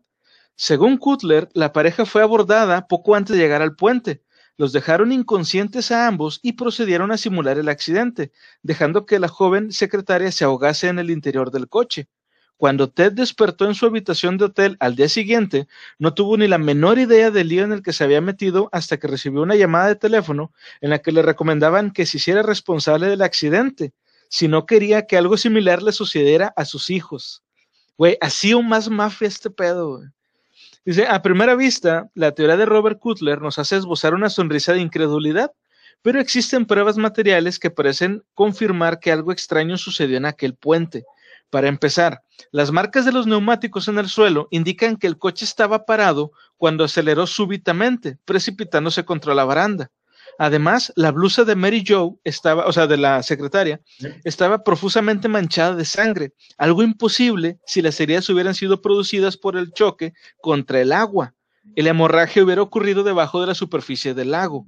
Es más, la blusa tenía sangre coagulada, lo que indica que dio tiempo a que se secara antes de que el cadáver fuera introducido en el agua. La renuncia de Edward Kennedy en el 75 a la candidatura para la presidencia de Estados Unidos también tiene una historia secreta. Nadie ha explicado aún por qué tal, tal como figura en los registros, cinco días antes del anuncio de su abandono en la, en la carrera electoral, los hijos del senador fueron puestos bajo, escucha esto, güey, fueron puestos bajo la protección del servicio secreto que les asignó un dispositivo de máxima seguridad. Una posible explicación podría ser una amenaza que pesara sobre ellos en el caso de que su padre decidiera continuar con sus aspiraciones a la Casa Blanca. Esto quedaría confirmado por el hecho de que 24 horas después de que anunció su renuncia, se suspendía la vigilancia sobre los hijos del candidato a petición de este. ¿Por qué este súbito cambio de opinión? Obviamente porque el peligro había pasado, pero la amenaza de un, la, amenaza de un simple perturbado no hubiera bastado para que un Kennedy renunciase a la presidencia. No obstante, Ted recordaba muy bien lo que le había ocurrido a sus hermanos, cuyo poder y carisma no los había hecho inmunes a las balas de los conspiradores, y además solo él sabía realmente lo sucedido en el lago Chapakidik. no es de extrañar. Me voy a cortar con otro chiste negro, lo tengo que aventar. Me imagino lo del servicio secreto hablando de que no, nuestra misión y prioridad del día de hoy es cuidar a la familia Kennedy, es evitar que les pase algo malo y alguien y algunos los guarda del servicio secreto o que se maten solos. Pero bueno, esto. Es que no mames, está bien denso este pedo, güey. O sea, literal, el servicio secreto secuestró a los hijos de Ted Kennedy, güey pues los hizo con una buena intención, o sea, había una alerta roja de que, eh, o sea, mira lo que le pasó a, Bobby, a John F., y, o sea, te das cuenta que algo, que, algo había, o sea, ¿te acuerdas? Habíamos hablado en el sobre que ya le estaban buscando los trapos a la familia, a la familia Kennedy desde entonces, ya tenían amenazada y, revisada a Marley. Definitivamente ya tenían demasiadas cosas en contra de ellos. Si hablamos de los rusos, la mafia de, de Chicago, este, todo ese tipo de, previas conspiraciones que ya hemos visto. O sea, ya tenían todo eso. ¿Tú crees que el servicio secreto era lo mínimo que podía hacer? Si no es que, si no es que entregaron, y que es lo que estamos revisando ahorita, si no es que ya habían entregado a Robert y a, John. Sí, sí. No, pero aquí lo que, lo que supuestamente está dando a entender el. Ay, perdonen. Lo que está dando a entender aquí el, que hizo la, teoría es que, y que no es Santiago Camacho, sino, déjame nada más para recordar el nombre otra vez del, autor, Robert Cutler. Según la explicación que da, es como que los del servicio secreto agarraron en custodia a los morrillos, a los hijos de Ted Kennedy, y le dijeron, o renuncias o cuello. O sea, es lo que te digo que, ay, güey, está, está bien mamón.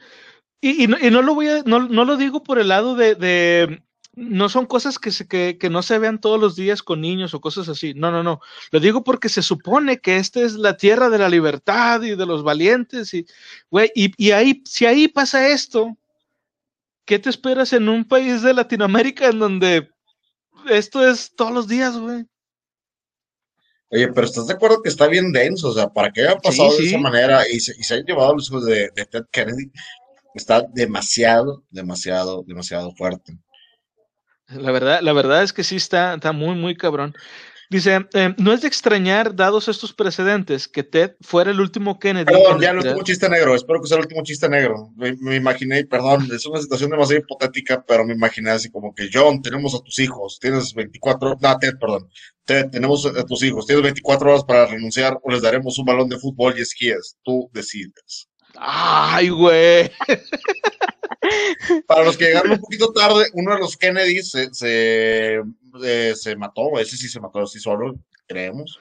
Este se mató a sí mismo, este, jugando una versión mixta entre esquí y fútbol americano, estrellándose contra un árbol. In the American, Way, Es, correcto. Entonces me imagino así al servicio secreto de eh, Ted, tenemos a tus hijos, hay varones de fútbol y esquíes a la mano, tú decides. Tú decides. Dice, no es de extrañar, dados estos precedentes, que Ted fuera el último Kennedy en aspirar a la presidencia. Al menos así fue hasta que a mediados de la, de la década de los 90 un, un, nombre comenzó a sonar con especial fuerza en los medios de comunicación y los foros de opinión pública norteamericana. John Kennedy Jr., la gran esperanza de la familia Kennedy. John Kennedy, hijo, era difícil en los últimos tiempos encontrar otro personaje público en Estados Unidos con una imagen que se pudiera comparar a la suya. Él era el auténtico heredero del toque Kennedy. Ay, güey, suena bien chido el Kennedy Touch. Dice, del fabuloso reino de ¿Estás de acuerdo que lo que sabemos del, del Kennedy Touch es, un poquito cochinón, viejo. Eso me, suena, me, me, suena uno de esos, de esas, este, ¿conoces el Dirty Sánchez o has escuchado el Dirty Sánchez? Ah, sí, güey. Bueno, ahora sí, imagínate el Kennedy Touch metido por, es como, como que, eh, what is that? It's touching you. But without your consent, but it's touching you. El Kennedy Touch.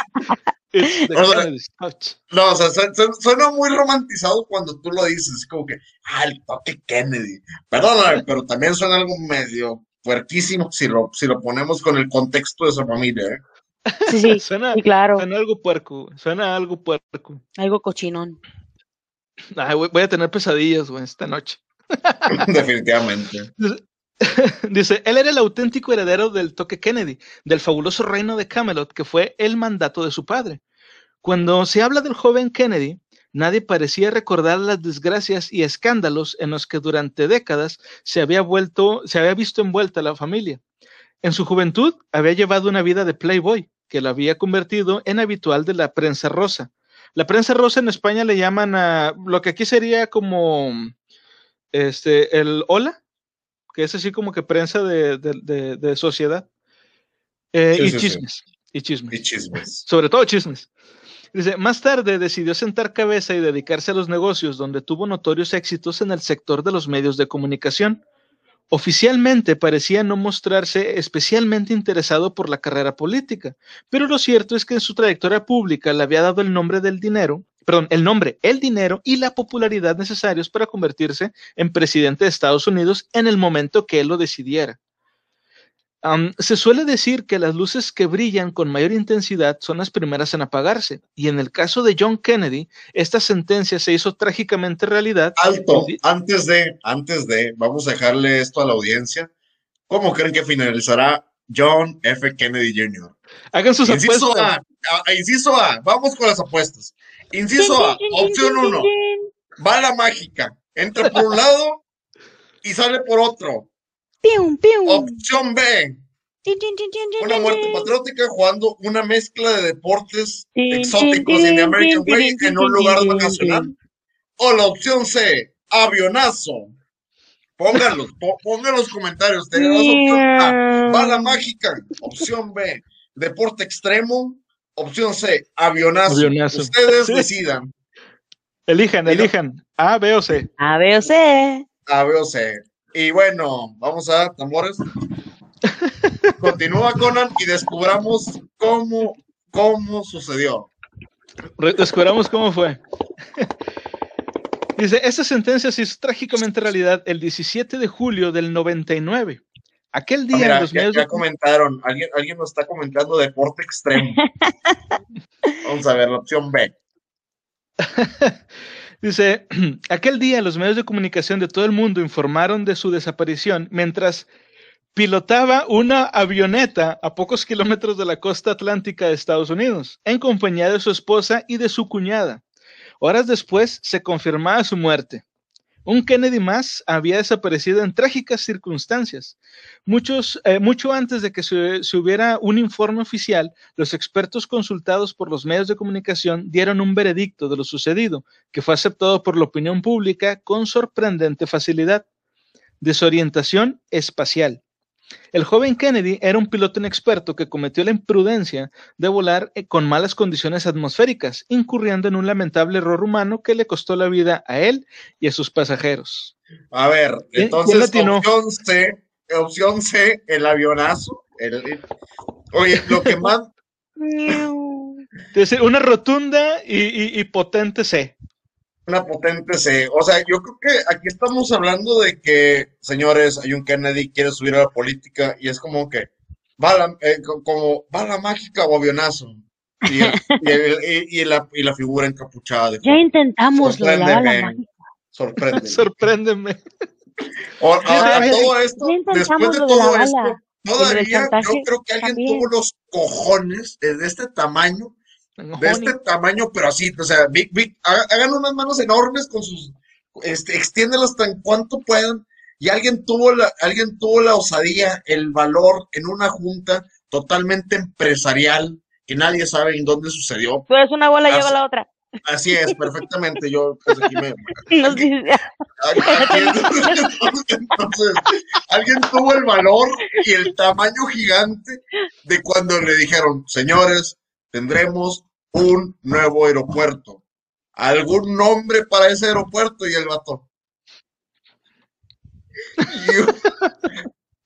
Y, si, y si ahora le ponemos Kennedy al aeropuerto.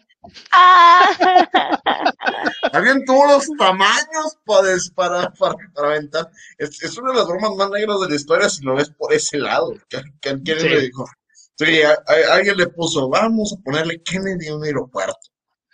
O quiero decir, te, das cuenta que esto, esto, digo, haciendo un poquito a un lado la situación de los Kennedy en particular que estamos hablando, en general, ¿te has fijado que es muy común que haya gente este, popular o gente famosa que muera en, en avionetas? O sea, por ejemplo, está, está este, nuestro ídolo nacional, que es este Pedro Infante. Pedro Infante. Está eh, este, el, el hijo de, de, John F. Kennedy, John John, su, su hermano también murió igual, o sea, el hermano mayor. Su hermana, su hermana también. Ajá. En Francia. De hecho, su hermano se murió en este Francia, no viene allá. Sí, también está, está, digo, aunque pues a mí no me caiga bien ni nada, pero pues está esta la, la, la Balleni Rivera. Y una de las muertes, de, una de las de los peores accidentes que ha sufrido la música el día que murió el rock, cuando murió este Richie Valens, ¿te acuerdas en la avioneta este? Que no, no iba él solo, iban, otros dos, pero ahorita, perdónenme, no recuerdo bien los nombres, este, solo recuerdo a Richie Valens por lo de la película, este, pero es bien común que eso pase, ¿te has dado cuenta? Pero aquí está, de hecho, bueno, no contará, no contará porque no fue un plane crash, es, este, dice que es la forma más fácil de ocultar evidencias, puede ser, de hecho, en, algunos en algunos episodios, digo, para la gente que todo el mundo recordamos la muerte de Krusty en uno de los episodios, que fue con una con una avioneta. Ah, fue, en una, una, simulación de un choque con el Enola Gay, así se llamaba el, el avión. Este, y ese tipo de simulación, por todo lo que hace como destrozo al momento en que llega y, e impacta, es lo más común para perder las evidencias. Pérdida de cuerpos, este, no dejar rastros, dejar muy maltrechas ciertas circunstancias, inclusive para, para mm, fingir, el, eh, como se vio en el episodio de Los Simpson, para fingir la, el, el, deceso de la persona en cuestión. Hay, hay gente, estaba viendo grandes eh, personajes de la historia que han perecido entre, entre eh, accidentes aéreos, digo, yo sé que uno no fue un plane crash tal cual, porque había sido un helicóptero que había sido lo más reciente, que es el de Kobe Bryant, que fue el año pasado. Ah, es verdad, es verdad. Mira, aquí en la lista que estoy viendo, digo, no sé si quieres que la compartas, una pequeña página que viene como gente famosa. Este, Igual menciona la mejor.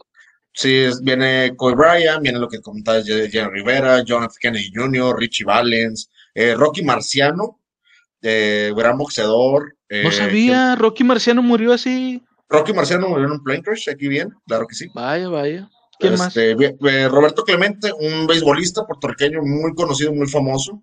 Eh, beisbolista, vamos a ver, alguien que podamos ubicar un poquito más o sea más, más coloquial.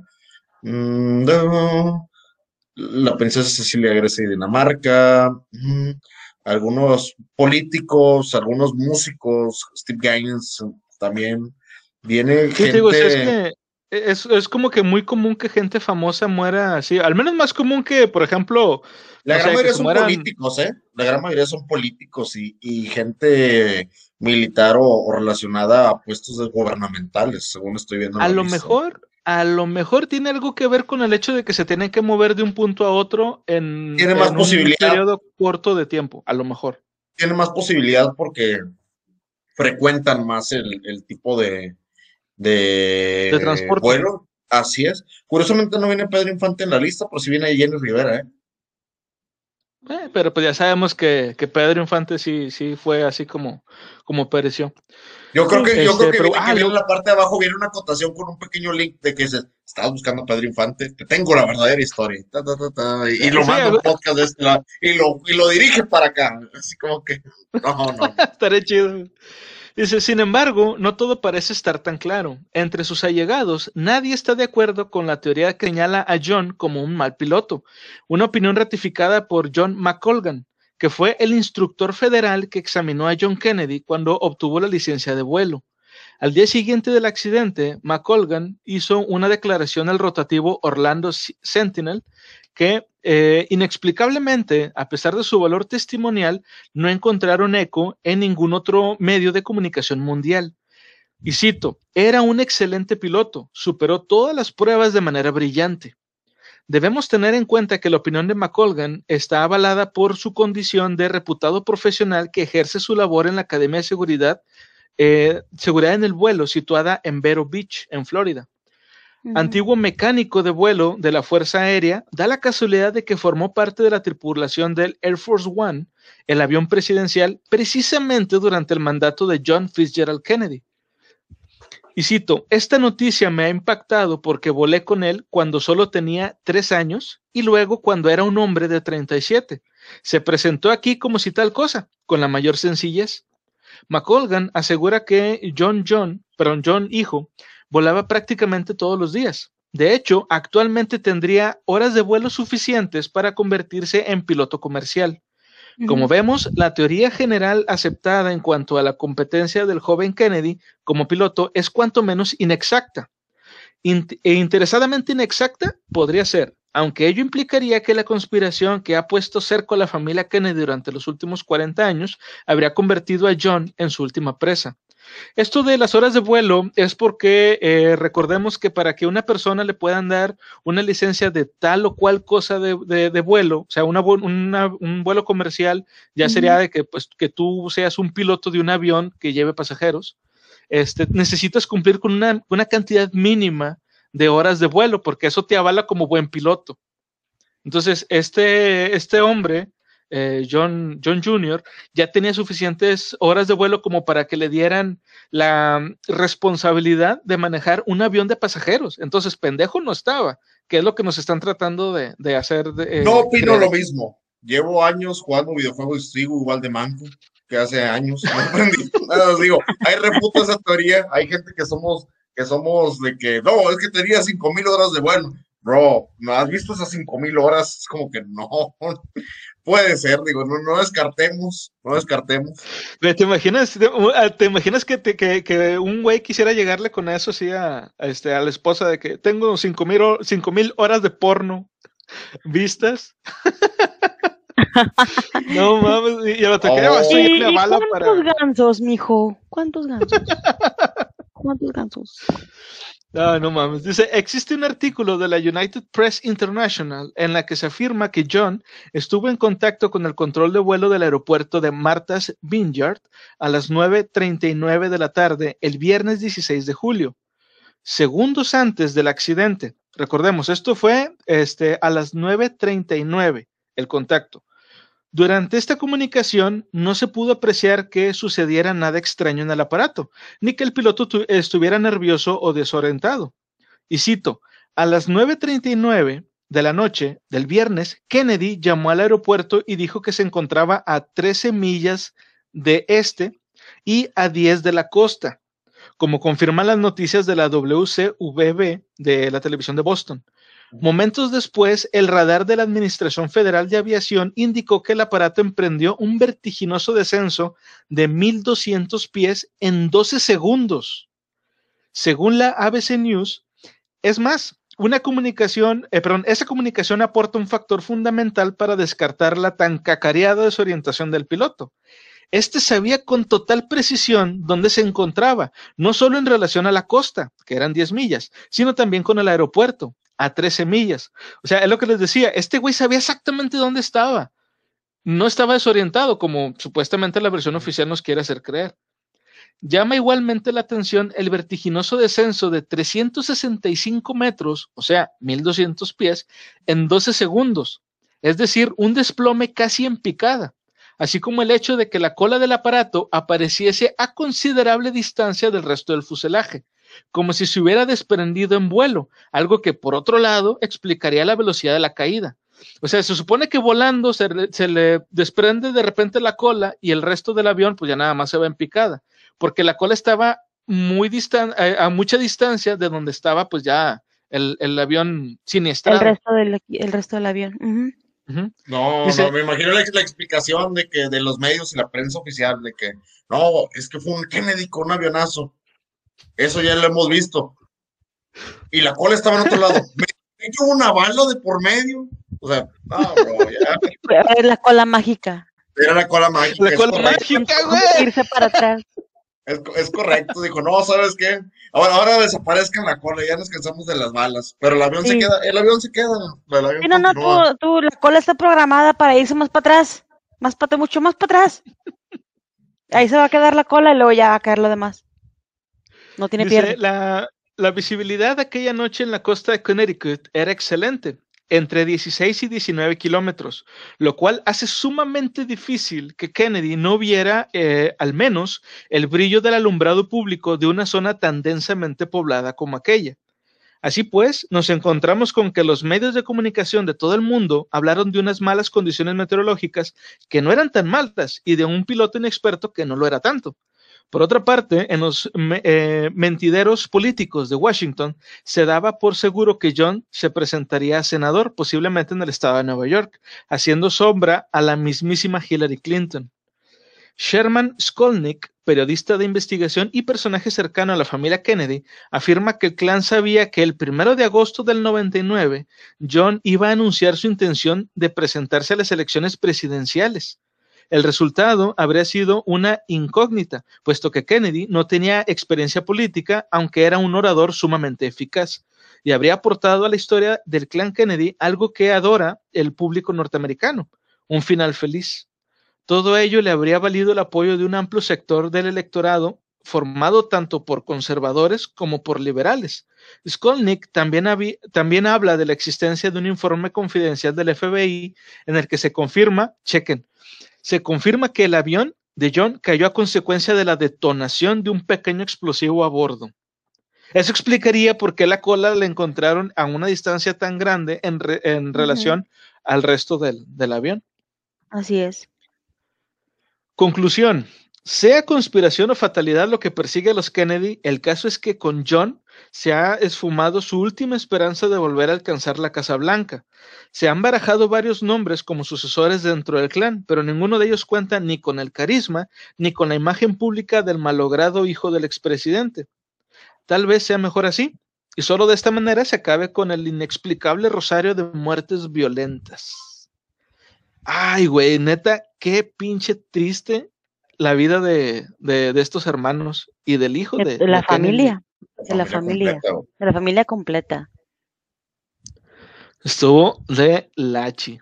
Digo, coincidimos que el hecho de que no permitan o que no pueda llegar un Kennedy a, un puesto así grande del gobierno, ya lo fue, lo tumbaron y ahora para que no regrese ninguno es para que no saque todo lo, toda la información que, que tienen ahí bloqueada del hermano, porque según esto la información de, de, Kennedy se iba a desbloquear hasta el 2000, ¿qué? ¿30 y qué? No, 39 no, años. 2070 y algo. 2070 y algo. O sea, solamente un presidente puede liberar toda la información que hay sobre el asesinato de Kennedy, sobre toda, la, toda esa información que tienen ahí guardada. Y de hecho, si Trump, dijo que Trump dijo que iba a liberar este, algunos archivos clasificados de, del asesinato de Kennedy. Y lo hizo? este sí liberó algunos. De hecho, eh, hay otro documental en el, en, también en History Channel, si no me recuerdo, donde hablan de estos archivos desclasificados. Sin embargo, eh, como el propio Trump dijo, no esperen aquí ver, este, lo mató tal cabrón, este, lo hizo así, así, así, y lo vamos a ocultar. O sea, no esperes grandes revelaciones porque no las vas a encontrar. Eh, mucho de lo que se, desclasificó ahí eran sobre todo movimientos de, Oswald. O sea, desde antes de que esto, eh, desde que pasara lo de, lo de John F. Kennedy, por alguna razón al FBI le interesaba sobremanera qué es lo que hacía Lee Harvey Oswald. Probablemente porque querían inculparlo, pero muchos de los, este, de los archivos es sobre lo que investigaban de él.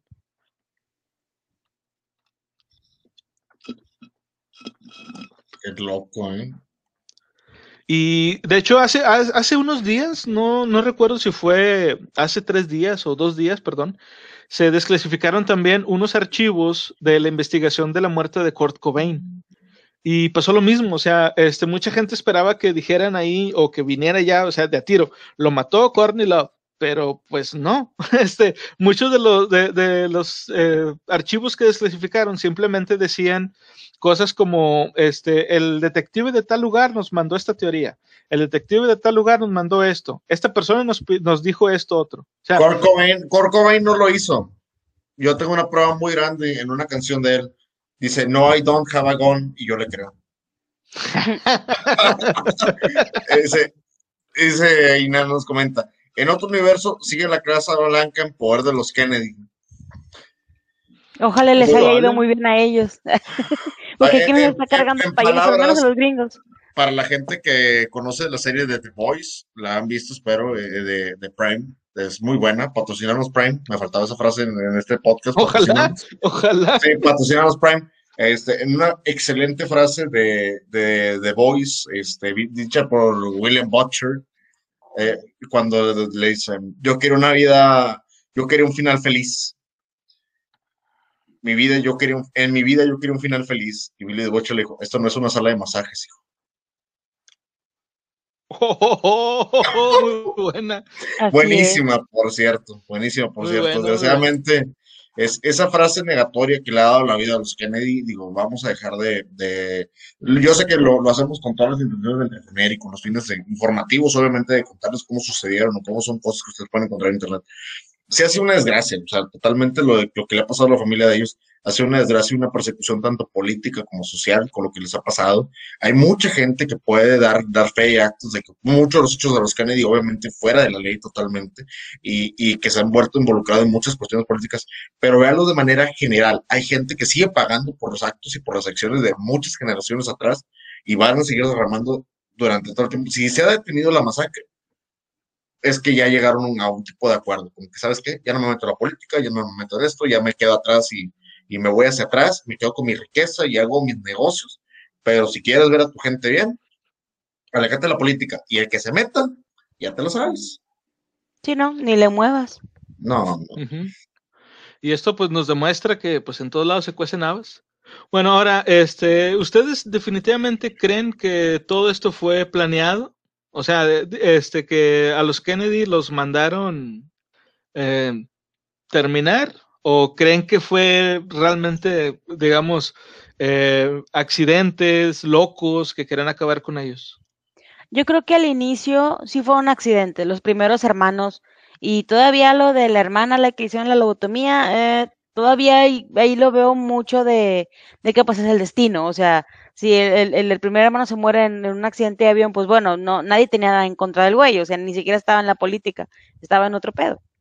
Pues se le cayó el avión y ya. La hermana, pues la lobotomía estaba enferma, se, nada más se conocía ese, ese detalle para curar a lo mejor y pues pasó. Lo de Kennedy sí creo que fue totalmente una conspiración por parte de varios organismos, no solamente del gobierno, sino tanto como petroleros que a lo mejor como pagaron, tanto de la CIA, tanto como el mismo este FBI y mafiosos. Yo creo que fue es el resultado de una compaginación de los tres. Este, los cuatro, perdón. Y, sí creo que, que, lo mandaron matar, de quitarlo de en medio porque venía lo de la guerra y eso iba a inyectar un montón de dinero a, a Estados Unidos. Y este, y triste por la gente que perdió a, tantos hijos soldados, esposos soldados, porque Kennedy iba a, a regresarlos y pues nada más por el capricho de unos cuantos que iban a ganar unos millones de dólares, se perdieron un montón de vidas. Iban a regresar 16 mil y se perdieron 36 mil. O sea, se perdió el doble de lo que, de lo que iba a, volver. Sí creo que, que el hecho de que Kennedy no haya apoyado la guerra en Cuba con, con el desembarco de los misiles en Bahía de Cochino, que lo prohibió, sí este, se ganó enemigos eh, dentro de, de, de su mismo gobierno, porque en ese entonces estaban en contra totalmente todos del comunismo y lo traían como tema así de en boga, de que el comunismo es malo, el comunismo es malo y estaban todos paniqueados con el comunismo es malo. Este, y sí se ganó varios este, enemigos también ahí. Así es que sí creo que Kennedy lo mataron.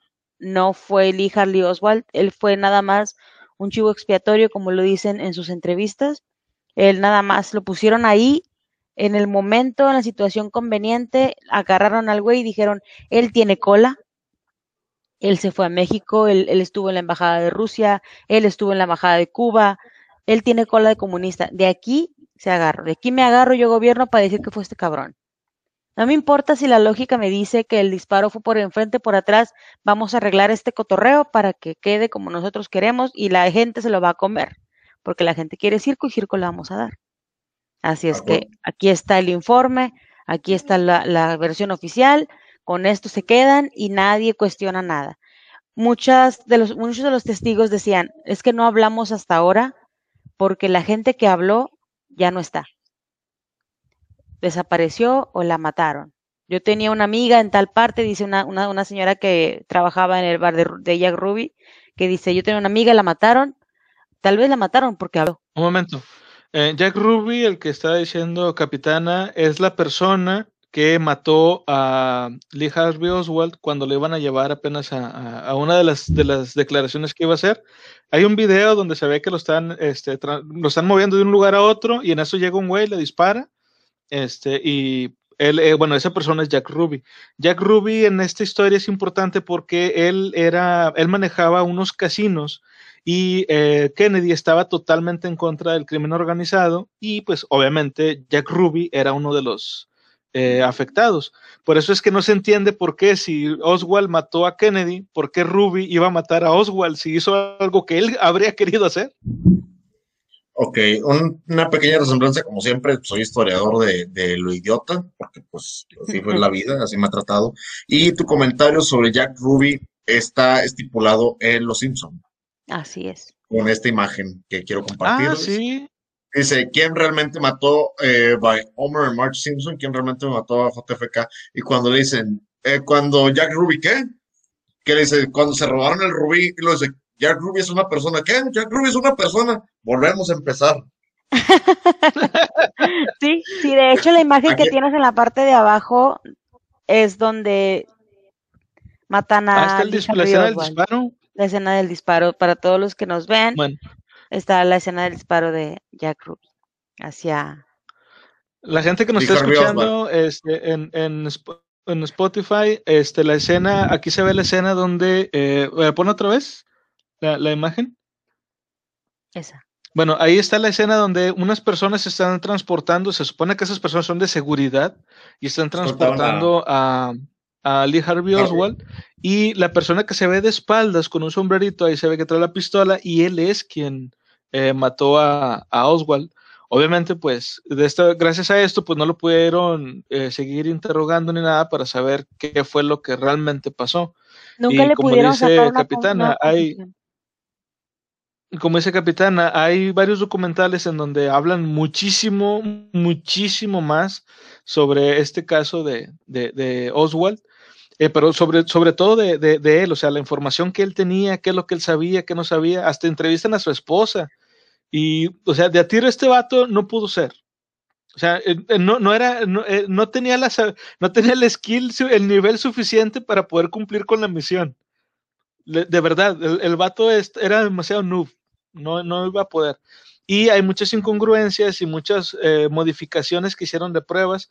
En el documental que nos comentaba Capitana de, de Jaime Maussan, eh, ignoren el nombre. Yo sé que ahorita el nombre de Maussan está este, arrastrado por el lodo por mucha gente, pero de verdad ese documental es buenísimo.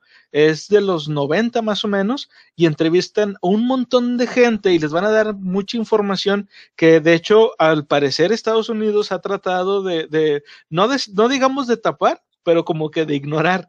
Por ejemplo, una entrevista que le hicieron a un, va a sonar de chiste, pero es anécdota, eh, a, un, a un mudo él trató de, dar información, pero el policía que, con el que el, mudo se, encontró, pues obviamente el vato no sabía este lenguaje de señas y creyó que esta persona estaba mal en sus facultades mentales. Pero él explica qué fue lo que él vio, que eh, nos, nos, confirma, de hecho, él lo del disparo por el frente. Eh, como lo vemos, por ejemplo, en, la, en la, los que hayan visto Umbrella Academy, recordarán que hay una parte de cuando cuatro quiere, cuando lo mandan a él a matar al, presidente Kennedy, toda la escena que pasa ahí, digamos, el mudo lo vio. Digo, parece chiste, pero es anécdota. Pero sí, pero sí, tienen que, tienen que ver ese documental.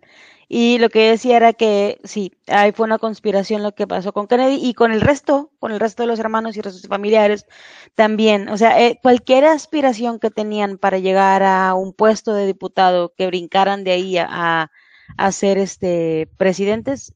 No, no, porque está, están segurísimos que si un Kennedy llega a, si de hecho si ocupaba una limpia, tiene razón, Nina, este, si cualquier Kennedy que llegara a la presidencia iba a desbloquear toda la información que había este, sobre, sobre su hermano o sobre su familiar o sobre John F. Kennedy y si iba a saber la verdad, que fue una conspiración y toda la gente que, que involucraban. El hecho de que hayan bloqueado esta información por tanto tiempo es para asegurarse que todos los involucrados estuvieran muertos y no hubiera quien perseguir. Así que sí, yo estoy definitivamente segura que fue una conspiración del mismo gobierno. Ok, ¿tú, Marfileño? Tío, tío Murphy, ¿qué opinas? America. America. That's it. Muy bien. sí, definitivamente yo también. Yo, yo estoy totalmente seguro de que Oswald no fue y no porque yo me la crea y, nada más porque yo lo digo es así, sino por las evidencias que hemos visto en distintos documentales de diferentes épocas en las que se ha analizado la evidencia de, con diferentes tecnologías. Y, de verdad, chequenlo, busquen, busquen información y, como les digo, no nada más de, de John, también lo de Ted Kennedy, lo del, lo del carro ese y lo de la, la, secretaria, ¿por qué la secretaria tenía sangre seca? Si cayó al mar, digo, a un, a un río, a un lago, o sea, tendría que, no se debió haber manchado la ropa de sangre de la, de la manera tan profusa como, se, como había, o sea, que tenía esta sangre seca, por Dios. Y lo del otro, el, este Bobby, el disparo que le dieron en la 100 y que te quieren hacer creer que el disparo se lo hicieron por el frente. Es más, hay una foto, y la publicamos aquí en la Biblia, hay una foto este, donde está una persona como levantándole un poco la cabeza a Bobby y se ve que le está chorreando la sangre así por un lado. O sea, es, es que ahí es donde está el, el, el, tiro. Y lo de John, lo de, lo de la avioneta, pues como, como dijo, como comentó Inana, es que es la manera más simple de, de ocultar evidencia, la verdad. Así Pero bueno, es. ya con esto nos, nos despedimos. Esperemos que se le haya empezado este, chido, que se hayan divertido, eh, que se hayan reído sobre todo. Este, se suscriben, ya saben, ya, ya les pusimos varias veces aquí las, las redes sociales, ya saben donde estamos más activos, más eh, seguido, pues es en Facebook. Y pues bueno, nos vemos la, la próxima semana. Y ya saben, siempre, siempre, sigan leyendo. Sigan leyendo. Bye. Bye. Bye.